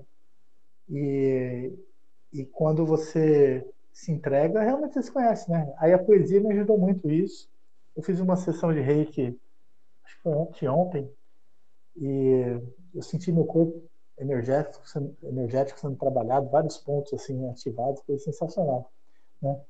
E isso você vai perdendo o medo do, do contato com, com o mundo espiritual tal. E eu acho que que esse é o barato dessa dessa geração que vai viver daqui para frente, né? De tipo as pessoas ou elas vão se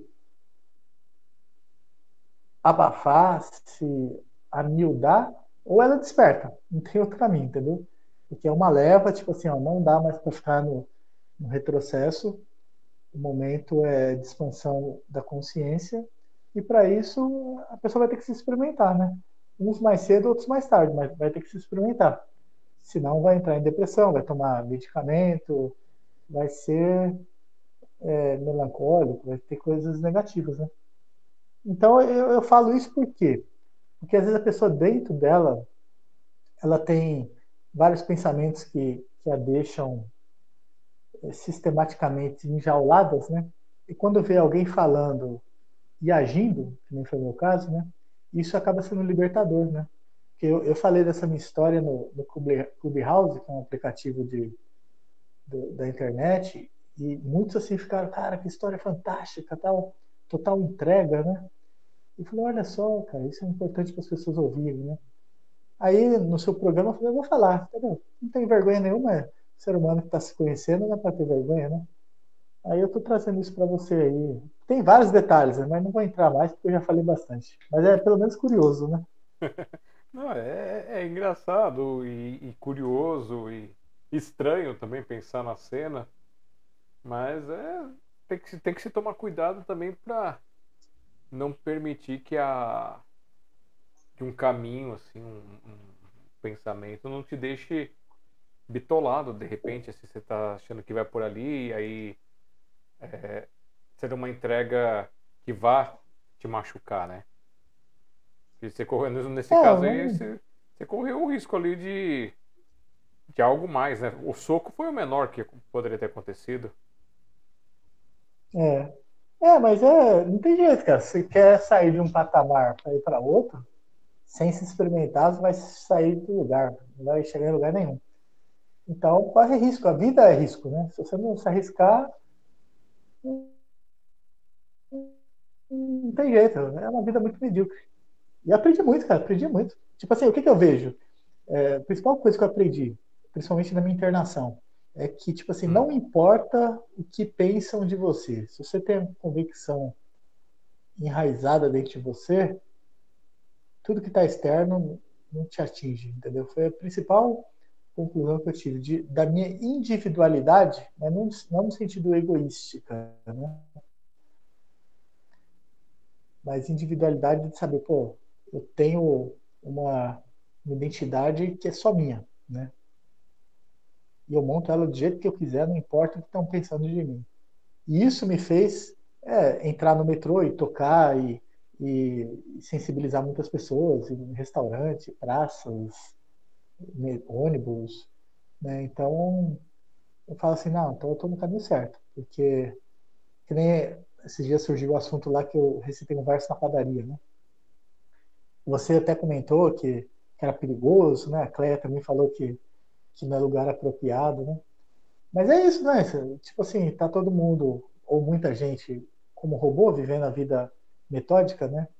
E isso é um saco, né? Chega uma hora e fala, meu, quero mais isso pra minha consciência, não. O Gabriel Pensador, ele tem uma música que chama An, que ele fala assim, justamente as pessoas que ficam reproduzindo a mesma coisa a vida toda e, e não, muda, não muda o disco, só segue um padrão que a sociedade já estabeleceu. Ele fala assim, estava é, indo tudo bem, porque eu só pensava em An, me expressava em An, tudo em An, tudo como manda o figurino, as meninas e os meninos, todo mundo repetindo An. Parecia muita hipocrisia, porque todo mundo repetia e nem sabia o que era An. Estão fazendo a gente de robô, só não sei quem programou. Quando eu percebi, eu disse: Oh, oh. Foi aí que todo mundo parou e olhou só para ver o que eu ia dizer. Foi aquele olhar assim, bem an, de quem quer ouvir o an, só que aí, em vez de an, eu disse B. Depois dessa resposta, muita gente deu as costas. E até quem me adorava, hoje fala que não gosta. Eu até tentei compreender o an, mas quando eu falei do B, ninguém tentou me entender. É, porque para eles tem que ser o an e vai ser o an a vida toda. Mas se você, se você quer saber, depois do B já tem o C, tem o D, tem o E, tem o F. Com o F eu digo foi.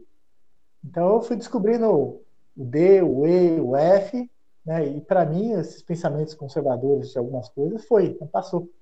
É fase de conhecimento novo.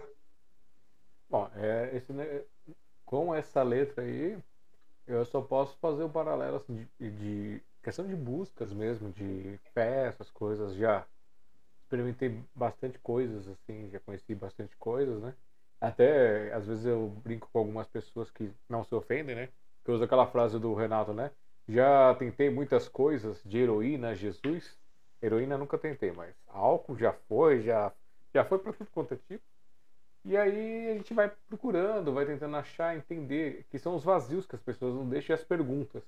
Porque é uma coisa que quando eu comecei a passar com o meu psicólogo lá atrás, ah, vai fazer três anos agora que eu tô com ele, no, logo depois do, dos primeiros meses do primeiro, do, do primeiro ano, eu falei para ele assim, eu acho que o maior problema que eu sinto assim é a agonia, a agonia dos porquês. Porque você cresce com um monte de porquês. Ah, por que isso está acontecendo assim? Por que as pessoas estão agindo assim? Por que as pessoas estão falando desse jeito? Por que tratam? Eu passei um, a primeira fase da infância assim, vendo de perto esse negócio de é, diferença de classe social, porque minha mãe trabalhava para de empregada doméstica para o pessoal. E aí você tinha aquela separação total, você tinha um quartinho da empregada, tinha um horário para a empregada comer, e tinha, tinha todas as coisas para fazer, e você tinha que servir e tem um fato que eu contei para ele, que é uma das coisas que me deixou muito triste, foi que uma vez é, minha mãe ela ia na casa da, da, da, mãe e tinha os filhos. Então ela, ela, era, ela era dividida entre a família para fazer cada dia num, num lugar a limpeza. E numa das casas tinha uma criança e essa criança ela era mais nova do que eu e eu era o brinquedo dela. Eu me interpretava como brinquedo porque eu estava lá para brincar, para distrair essas coisas. É o que hoje as pessoas fazem com os smartphones, com os computadores. Joga a criança lá na frente e deixa que ela se vire com a te... Antes era com a TV, aí depois passou para os equipamentos eletrônicos para que eles criem as crianças. E eu tinha isso, só que eu não gostava, porque a criança ela é uma criança mimada, não gostava de perder, não gostava de ser contrariado, não tinha um, um, uma brincadeira, era tipo tudo eu, nada você. E aí um dia eu tava de saco cheio, e eu tive na minha gigante ideia, acho que eu tava com 5, anos, por aí, é, que eu não queria mais brincar naquele dia. Aquele dia eu queria ficar sozinho, com meus brinquedos, no meu cantinho ali, quietinho, brincando. E aí eu falei que eu estava doente, que eu não estava me sentindo bem, que eu estava com febre, não estava legal. Todo mundo acreditou e deixou eu lá no meu cantinho. Só que aí teve uma hora que eu achei que estava tranquilo, que estava sozinho. Eu fui lá para um lugar onde tinha mais luz para sentar, eu ficar brincando com as coisas que eu tinha. E aí nisso a mulher, não sei se ela chegou, se ela saiu com a, com a criança e viu que eu estava ali bem, que eu estava brincando sozinho e que eu tinha feito aquilo de propósito, tinha mentido para ela para não brincar. E quem pagou a consequência foi minha mãe, porque a, ela tinha um emprego lá fixo, trabalhando, e aí cortaram ela dali. E ela começou a ir esporadicamente para aquela casa, então diminuiu o, o trabalho para ela né, de, de recurso financeiro. E isso deixou muito triste, deixou muito marcado, né? Então, essas são coisas que a gente vai acumulando. E eu fiquei, mas por que isso? Por que esse tratamento diferente? Por que, que tem essa, essa diferença? Por que, que as pessoas é, se importam com cor, se importam com tamanho, se importam com sexo, se importam com essa coisa estranha, que depois com o tempo eu fui descobrindo o que era. Só conforme eu ia descobrindo o que, que eram aquelas dúvidas, geravam mais dúvidas. E a gente vai crescendo e vai, just, vai juntando essas perguntas, por quê, por quê, por quê, por quê, por quê. E você pergunta o porquê, você diz que você não gosta, você dá suas vontades e as pessoas não respeitam. E aí ficam aquelas vozes, vão acumulando vozes na sua cabeça, né? De, ah, você não pode ser isso porque isso é aquilo. Tipo, ah, você não pode ser artista porque artista é vagabundo. Você não pode é, querer, querer ser mais do que a seu pai, do que a sua mãe. Você não pode é, querer lutar por uma coisa melhor. Você não, você não pode, você não pode, você não pode. E as pessoas ficam na sua pequenez e ficam puxando os outros para aquela pequenez porque elas ouviram aquilo a vida inteira e acabam se amarrando. E aí, o que eu tenho percebido, até comentei em algumas lives, eu não sei se você acompanhou algumas assim, pessoas, a, a partir dos 60 anos, que a pessoa está ali para se aposentar ou se aposentou, ela começa a se libertar. Começa a fazer poesia, começa a cantar, começa a ir dançar, começa a ir fazer coisas que nunca fez antes. E às vezes a saúde não permite que vá muito, muito além daquilo e fica com aquelas vontades de nunca ter se realizado. E isso eu tenho encontrado nesse processo com o psicólogo, essas liberdades. Acho que eu estou agora nessa fase de resolver os meus porquês, resolver os meus eus, porque do mundo já cansei. Então, sigamos em frente. E aí é mais ou menos assim, é isso que eu sinto baseado no que você fala. Porque quando você fala assim, não, eu estou fazendo isso aqui, eu só me preocupo que você não não destrambelhe das ideias, porque a sociedade é maluca e, e quer prender os sãos, como acontece no Alienista. é, mas assim, eu percebi que eu não queria chegar na aposentadoria para começar a viver, entendeu? Eu até respeito a pessoa que, que desperta mais tarde, ou que queira despertar mais tarde, mais tarde também tá, tá no processo, né? Só que eu falei, meu, eu não quero isso pra mim não, entendeu? Esperar ter meu dinheiro, minha casa, minha família, para eu ser eu? Não, tô fora. Aí, tanto que na época que eu, que eu larguei a Marinha pela primeira vez, eu estava com 28 anos, com um salário de 15 mil reais, né? Eu falei, caguei, quero, quero achar coisa maior, entendeu? E, e aí fui achando e achei, entendeu? E achei, é sensacional. O Milton Nascimento, ele tem uma música que, que ele chama Caçador de Mim. E esses dias me veio essa introspecção, e cara, o propósito da vida está aí ele fala assim: onde se vai sonhando demais? Aonde se chega assim? Vou descobrir o que me faz sentir, eu, caçador de mim. Então, cara, você não vai aqui para um bairro, para outro país, você não vai para uma casa, para a família, não. Onde você vai com seus planos sonhadores? Você vai descobrir o que te faz sentir. Para mim fez todo sentido isso, né? O que te dá o, o, o motor combustível que te faz ser vivo, né? Que te faz cada vez querer conhecer mais as experimentações das coisas. E se você não se experimentar, você não vai, cara. Você vai ficar aí 300 mil anos no mesmo lugar e não vai sair da, da etapa, né? E aí eu acho muito barato. Hoje olhando, entendeu? Porque na época chegaram a falar que eu era bipolar, Aí tem um médico que falou que eu era até esquizofrênico. Eu falei, meu, o cara nem me conhece, o cara já me taxa conversando com 10 minutos comigo. Eu falei, meu, é total inconsciência, cara. É um nível de inconsciência absurdo, né? E eu falo, pô, as pessoas não se experimentam, né? É muito fácil taxar, muito fácil julgar, mas se experimentar aí é, é minoria mesmo. Porque dá medo se experimentar, essa é a verdade, entendeu? E e tem que se jogar mesmo. Né? E só se jogando para saber. Muito bem. Estamos a. Se for descontar o tempinho lá que deu problema no começo da live, a gente está 10 minutos para chegar nas 3 horas deste nosso encontro de hoje. Tá vendo? E como é que está o, o, o, o Marcel nas coisas que ele queria dizer? Ficou muita coisa perdida? Já conseguiu dar uma desafogada em algumas? Não, foi, foi, foi, foi 95% do que eu queria dizer. Muito bem. Mas acho que vai ter que ter mais um ainda para finalizar. Daqui uns seis meses, oito meses, a gente faz outro. Aí monta o histórico, lapida tudo e, e aí fecha com chave de ouro. É, não. Só Mas é muito bom sabe, falar, com, sabe? com seus textos. É. Não, pode ser. Mas você falar isso é, brincando, sabe? Tipo assim, com alegria, que nem hoje eu falo, ah, que coisa genial, né? Eu saí do, do status quo ali, do, do conservadorismo, assim. Isso é muito bom, isso é muito bom. E você. Aí você começa a inverter, né? Tem um, tem um verso que eu adorava que dizia assim: dizia assim, a senhora anda me parecendo muito sensata. Acho melhor consultar um psicopata. Aí eu, eu acho legal, tipo assim, você inverte, você vê que o, os psicólogos também, esse pessoal que acredita ser os, os mais sãos, os mais, sei lá, equilibrados, né? Na verdade, ali são um bando de gente vulnerável também, né? Que julga os outros ou trata os outros dando diagnóstico, mas se for aprofundar nele, ele é ele que precisa de um psicopata para ele se libertar também, né? Eu acho legal essa visão, sabe?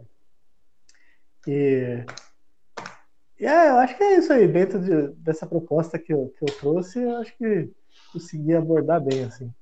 O Paulo Lemisco tem, tem um que eu acho genial também.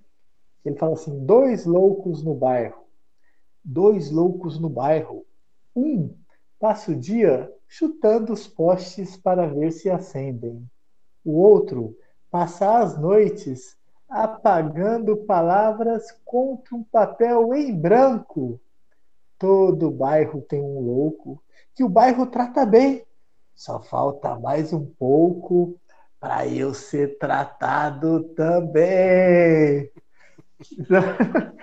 e é, é um barato, cara. Brincar com as palavras é genial. Então eu vou para aquele nosso momento comercial e antes de entrar no momento comercial eu vou colocar sapato velho para o pessoal apreciar. Pode ser? Beleza. Minha, minha música preferida no violão.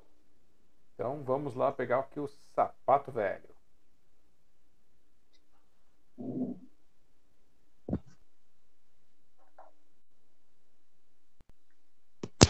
Minha música preferida no violão.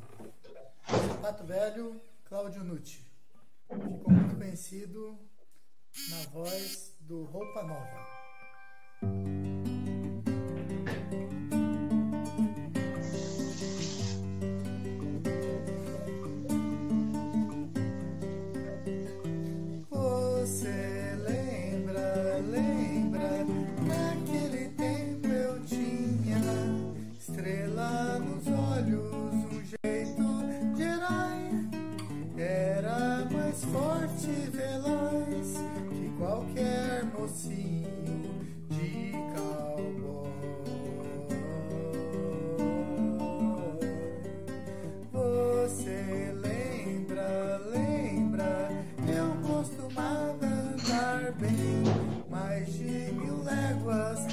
Poder buscar flores de maio azuis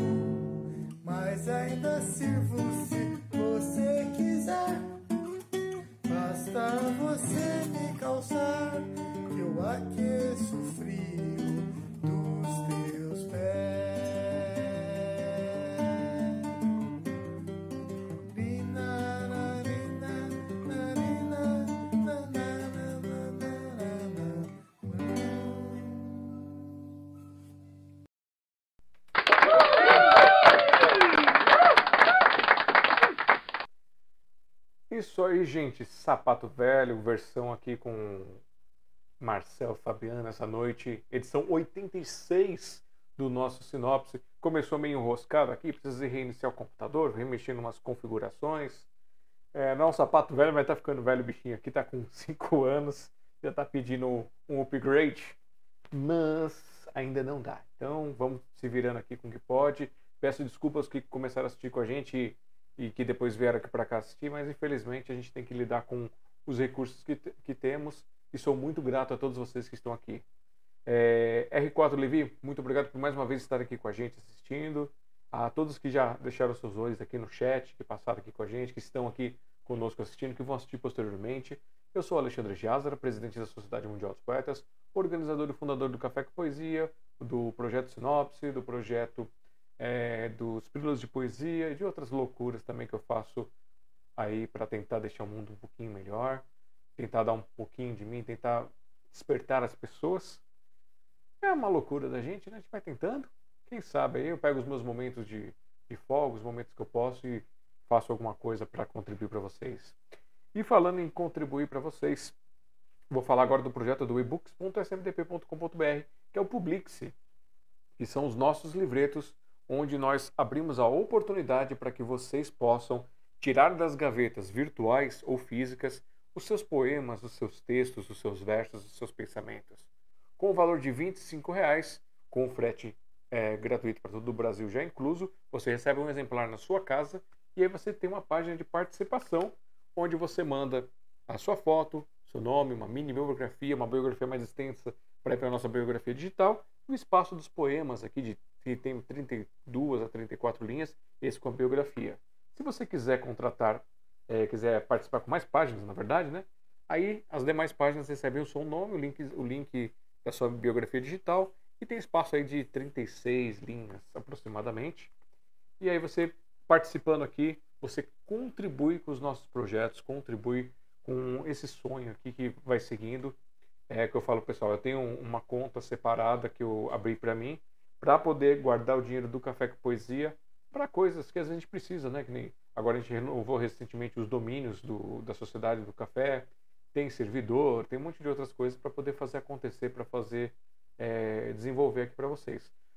O que eu falo, hoje com praticamente nada faço esse tanto de coisa. Imagina no dia que eu puder ter alguma coisa que me possibilite expandir as divulgações desses trabalhos. E uma das coisas que eu tenho feito agora para o volume 5, porque os nossos livretos, ele tem um nome e é dividido em 12 volumes, que é para que saia um em cada mês. Felizmente, esses dois últimos anos não tem dado certo, por causa de tudo que está acontecendo aí, as pessoas estão complicadas.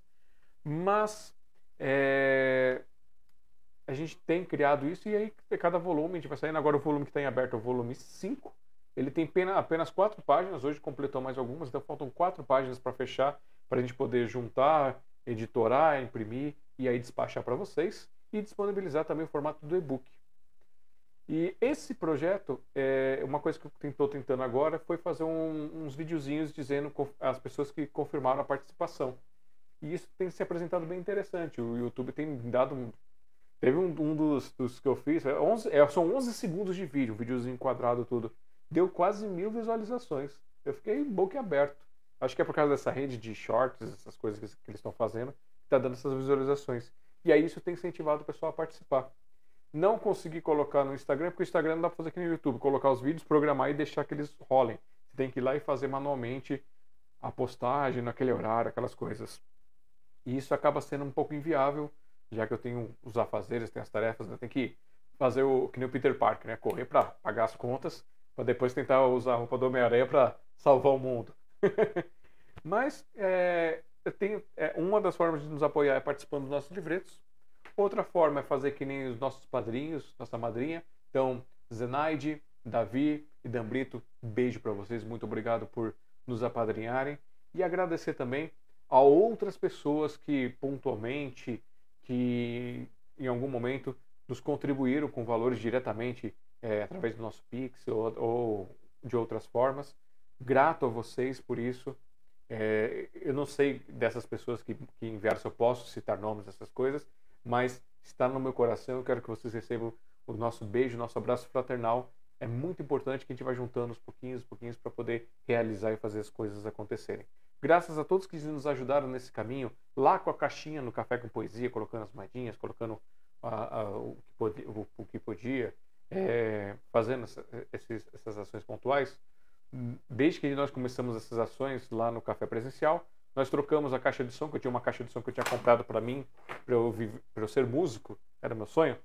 E aí eu comprei uma caixa de som para levar para os lugares, porque geralmente os lugares não tem som. É uma caixa, ó, uma Watson gigante, metade da minha cintura, quase a altura dela. E usamos muito tempo lá no, no Café com Poesia, em outros eventos culturais. E aí eu consegui comprar uma caixa dupla para poder fazer um som um pouquinho mais. É, migrei também, tinha uma mesa de som que eu tinha adquirido, aí eu comprei uma mesa de som melhor, que é a que eu uso lá no café para vocês, que eu usei aqui no começo dessas lives.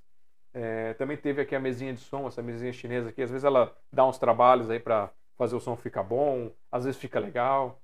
É, ganhei esse mic aqui de um, de um amigo e ele tem ajudado bastante. É, precisa fazer um upgrade, mas por enquanto tá ótimo, porque eu já tirei aquela coisa gigante que eu usava aqui o microfone aqui, ficava é, dando uma bloqueada nos movimentos. Adquirimos cabos e muitas outras coisas que têm permitido acontecer. Eu quero fazer muito mais por vocês, porque eu separo essa parte cultural realmente para desenvolver. E vocês podem participar e vão lá, vai lá no e-book, ebook.smdp.com.br, vai lá, baixa gratuitamente o PDF desses livretos aqui, espalha para o mundo para as pessoas conhecerem, é, vem participar com a gente, vem ajudar a divulgar. A gente tem outros projetos acontecendo. A gente abriu o nosso projeto da Web Rádio. Eu tenho as 30 vagas ainda em aberto, que eu falei, pessoal, quem quiser, manda áudio, manda música autoral, manda as coisas autorais que você tiver para eu poder reproduzir lá na, na rádio. É, ou se for uma interpretação, manda, que a gente também tenta reproduzir. Mas o pessoal parece que não, não, não vai, gente. Eu não entendo vocês. Mas faz parte do show.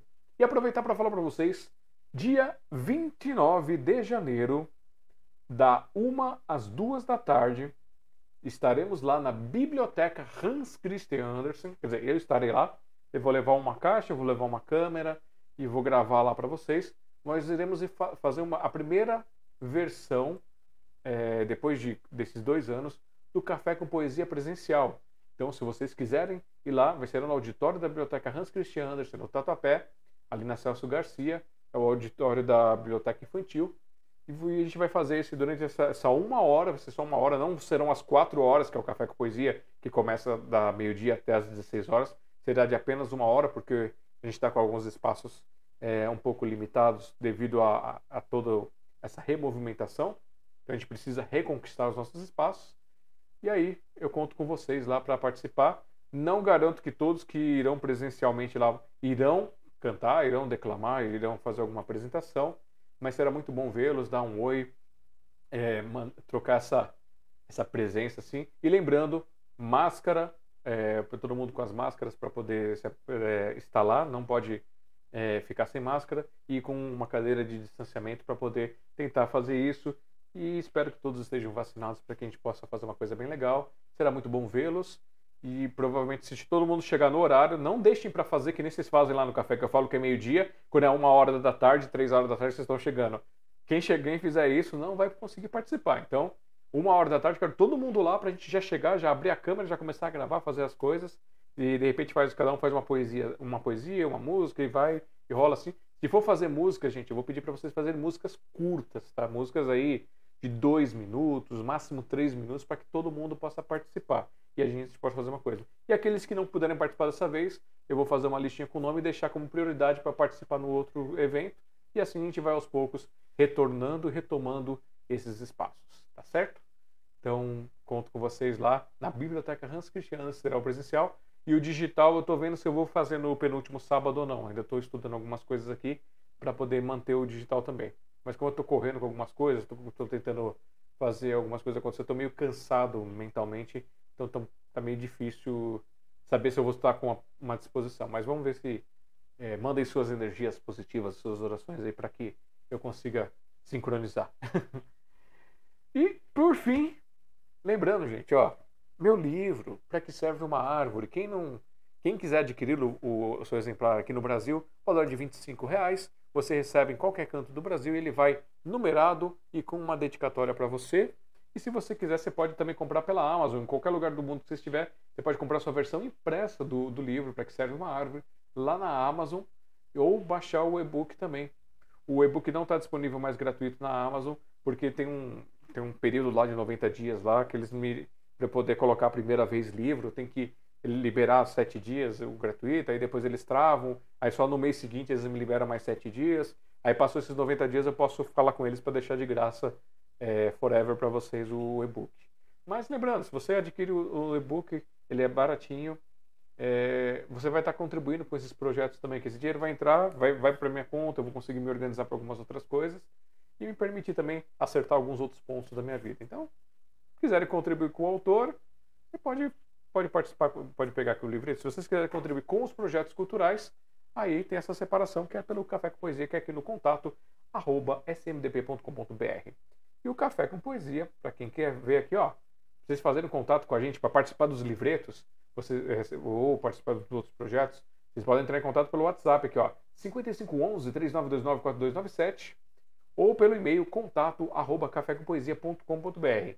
Se você for mandar seu material, você pode mandar lá pelo WhatsApp ou pode mandar pelo e-mail colocando o assunto é, coletânea ou livreto, para poder, poder identificar. E aí a gente faz a montagem, manda para você, você aprova, a gente manda os dados bancários, fez o pagamento, está confirmado, a gente faz essa divulgação e ajuda a, a fazer essa roda trabalhar, essa roda girar também. É, quero agradecer a todos os autores que são recorrentes, que têm seu, suas publicações já individuais, que começaram com a gente acabaram lançando suas publicações, outros que já tinham suas publicações autorais e que nos dão alegria, dão a graça de participar desse projeto e vocês contribuem muito com a gente. Obrigado por esse apoio, gratidão mesmo. E aqui em cima, ó, vai lá, youtube.com.br Café com Poesia, vem conhecer um pouquinho o que é o Café com Poesia, tá lá tem uns vídeos de algumas edições que eu coloquei, que eu consegui cortar. Eu tô devendo, eu acho que uns uns 3, 4 anos aí de edição de vídeo, que vai dar mais ou menos uns 3 mil vídeos se cortar direitinho assim. Só que falta o tempo, né? Para cada vídeo, para cada vídeo de 30, de 30 segundos, que é um, um soneto, eu levo um, aí quase 10 minutos fazendo a parte de, de, edição, de corte, essas coisas. Então, imagina que você precisa ter todo um tempo para organizar. E por enquanto não, não tem acontecido. Espero no futuro conseguir fazer que nem eu fiz com as biografias digitais, que estão todas no ar. Estou livre disso depois de é, seis coleções, quase seis anos de, de, de, livretos, eu consegui colocar tudo no ar em, em seis meses, arrumar, me dedicar. E agora eu estou partindo para essas outras evoluções aí, criando algumas outras portas para permitir que vocês tenham mais arte disponível. E vocês podem nos apoiar, se não puder financeiramente, de um jeito muito fácil. Deixa like, deixa dislike, nos nossos canais youtube.com/barra Sociedade Mundial dos Poetas, youtube.com/barra Café com Poesia, youtube.com/barra Alexandre Jazara. Vocês vão lá e deixam um like, deixa dislike, se inscrevem nos canais, deixa um comentário, chega lá no comentário, oi, três pontinhos, qualquer coisa, eu vou lá, vou marcar, vou dizer, vou responder para vocês. E aí isso ajuda o YouTube a desenvolver, a dar uma visualização. Hoje a sociedade está com 490 é, inscritos e eu acho que o café está com 491, tá um negócio mais ou menos assim. E para a gente começar a pleitear com o YouTube é, para ganhar 8 centavos de dólar, 1 centavo de dólar, essas coisas pela publicidade que aparece, a gente precisa chegar em mil inscritos e ter as 4 mil horas de visualização. Hoje a gente está com 2 mil horas aqui na sociedade e está ainda a caminho. Então vamos ajudar, gente, vamos ajudar a divulgar. Não custa nada você pegar, compartilhar, jogar no grupo da família, no grupo dos amigos, nos grupo, no grupo dos enxeridos, no grupo de tudo quanto é canto. Vamos, vamos espalhar, vamos, vamos ser os vírus do amor, vamos é, destrinchar. e tem o nosso grupo do, da, que é um folhetim, na verdade, no WhatsApp. Está o link aqui na descrição e está o link na tela no chat para vocês, onde vocês clicam, se inscrevem ali e vocês vão receber as nossas notificações pelo WhatsApp quando tem algum vídeo de sinopse, quando tem um café com poesia e outras coisas mais também. Então, peço para vocês, se vocês quiserem, vão lá se inscrever. Lá não pode postar, porque a gente já teve isso e deu uma confusão, então agora fica lá só para receber. Aqueles que quiserem postar, vão lá no Telegram. Procura lá Sociedade Mundial dos Poetas, se inscrevem no canal, lá no grupo do, do Telegram, do Sociedade Mundial dos Poetas, e espalhem poesia. Se você espalhar qualquer outra coisa que não seja poesia, o robozinho já está programado para fazer o corte. Hein? Então, poesia, música, arte estão liberados. Outras coisas ficam para o mundo externo. Vamos deixar o nosso mundo dos loucos da arte vivos queimando com esse amor, queimando com essa energia. Eu acho que eu já enrolei todo mundo. Vamos voltar agora aqui pro Marcel. Cadê o Marcel? Cadê Zazá? Não, não é Zazá. Cadê Marcel? e aí, Marcel? Foi? Foi? Foi? Ok. Ah, beleza. E vamos lá. Faça suas considerações finais. Deixe água na boca das pessoas para o próximo encontro. Diga o que você tenha para o futuro, quais são os horizontes que você planeja artisticamente, pessoalmente, se você quiser. E deixe suas mensagens. A tela é toda sua. Bom, agradecer quem teve paciência de ver até o final. Para aqueles que virão a vir no futuro, não se assustem com as histórias. É uma pessoa se descobrindo e evoluindo. Recomendo que façam o mesmo, porque é muito prazeroso quando você muda as fases. Dá uma sensação de pertencimento ao todo sensacional. E é, vamos ver, daqui uns cinco anos, que é o que eu pretendo ficar na Marinha, né? Eu levo uma vida artística depois. Acho que em cinco anos eu vou crescer muito. E aí eu vou poder contribuir muito com, com a sociedade. Por enquanto, uma vida de militar, disciplinado, organizado. E eu gosto de ser militar, acho que é uma, uma coisa de brilho, de homem, de guerra, tem seu valor. Né? E não é quase que é, que é um homem de guerra, que é um homem rancoroso, um homem sisudo, né? Dá para ter leveza também. E ser sério quando precisa, né? Eu acho que resume bem o que eu quero passar para vocês, um poema do Paulo Leminski para finalizar. Ele fala assim: Um bom poema leva anos, cinco jogando bola, mais cinco estudando sânscrito, seis carregando pedra, nove namorando a vizinha, sete levando porrada, quatro andando sozinho, três mudando de cidade, dez trocando de assunto, uma eternidade, eu e você caminhando junto. Paulo Leminski. Então acho que minha vida melhor que esse poema, acho que não tem. Gratidão a todos.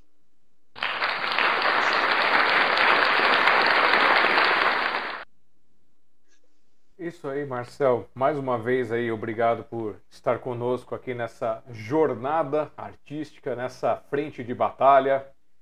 Você inaugurando aqui 2022 pra gente, inaugurando a primeira, primeira versão de uma de uma continuação né, da história, de uma repescagem. O pessoal pode falar repescagem, porque fazer, mas acho que não é uma repescagem, acho que é um, uma continuação mesmo de uma história, agregando mais, né, mostrando mais para as pessoas um pouquinho sobre você, um pouquinho é, sobre o, o teu caminho, agregando na tua biografia digital aqui e inspirando pessoas, mostrando os caminhos, né?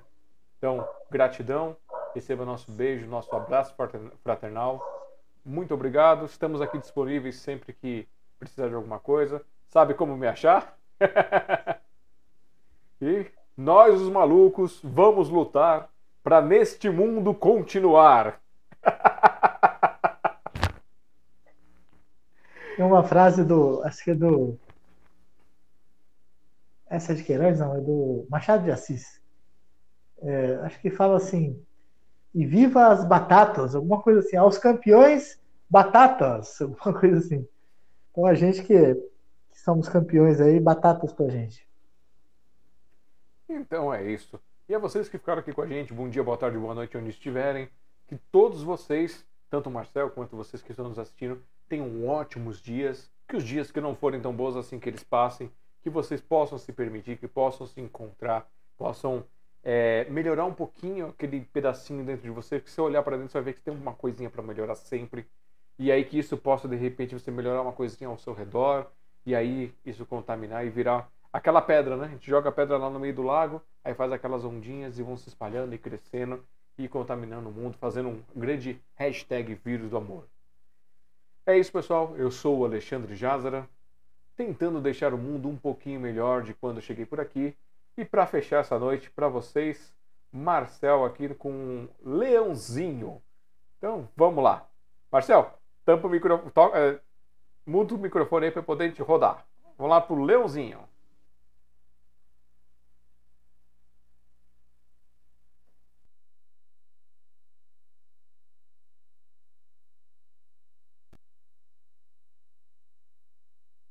Leãozinho, Caetano Veloso.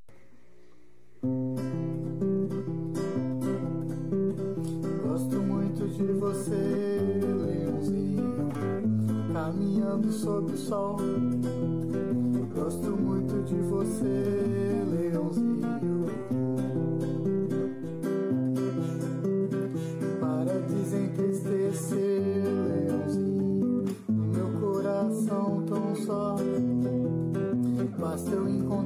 Você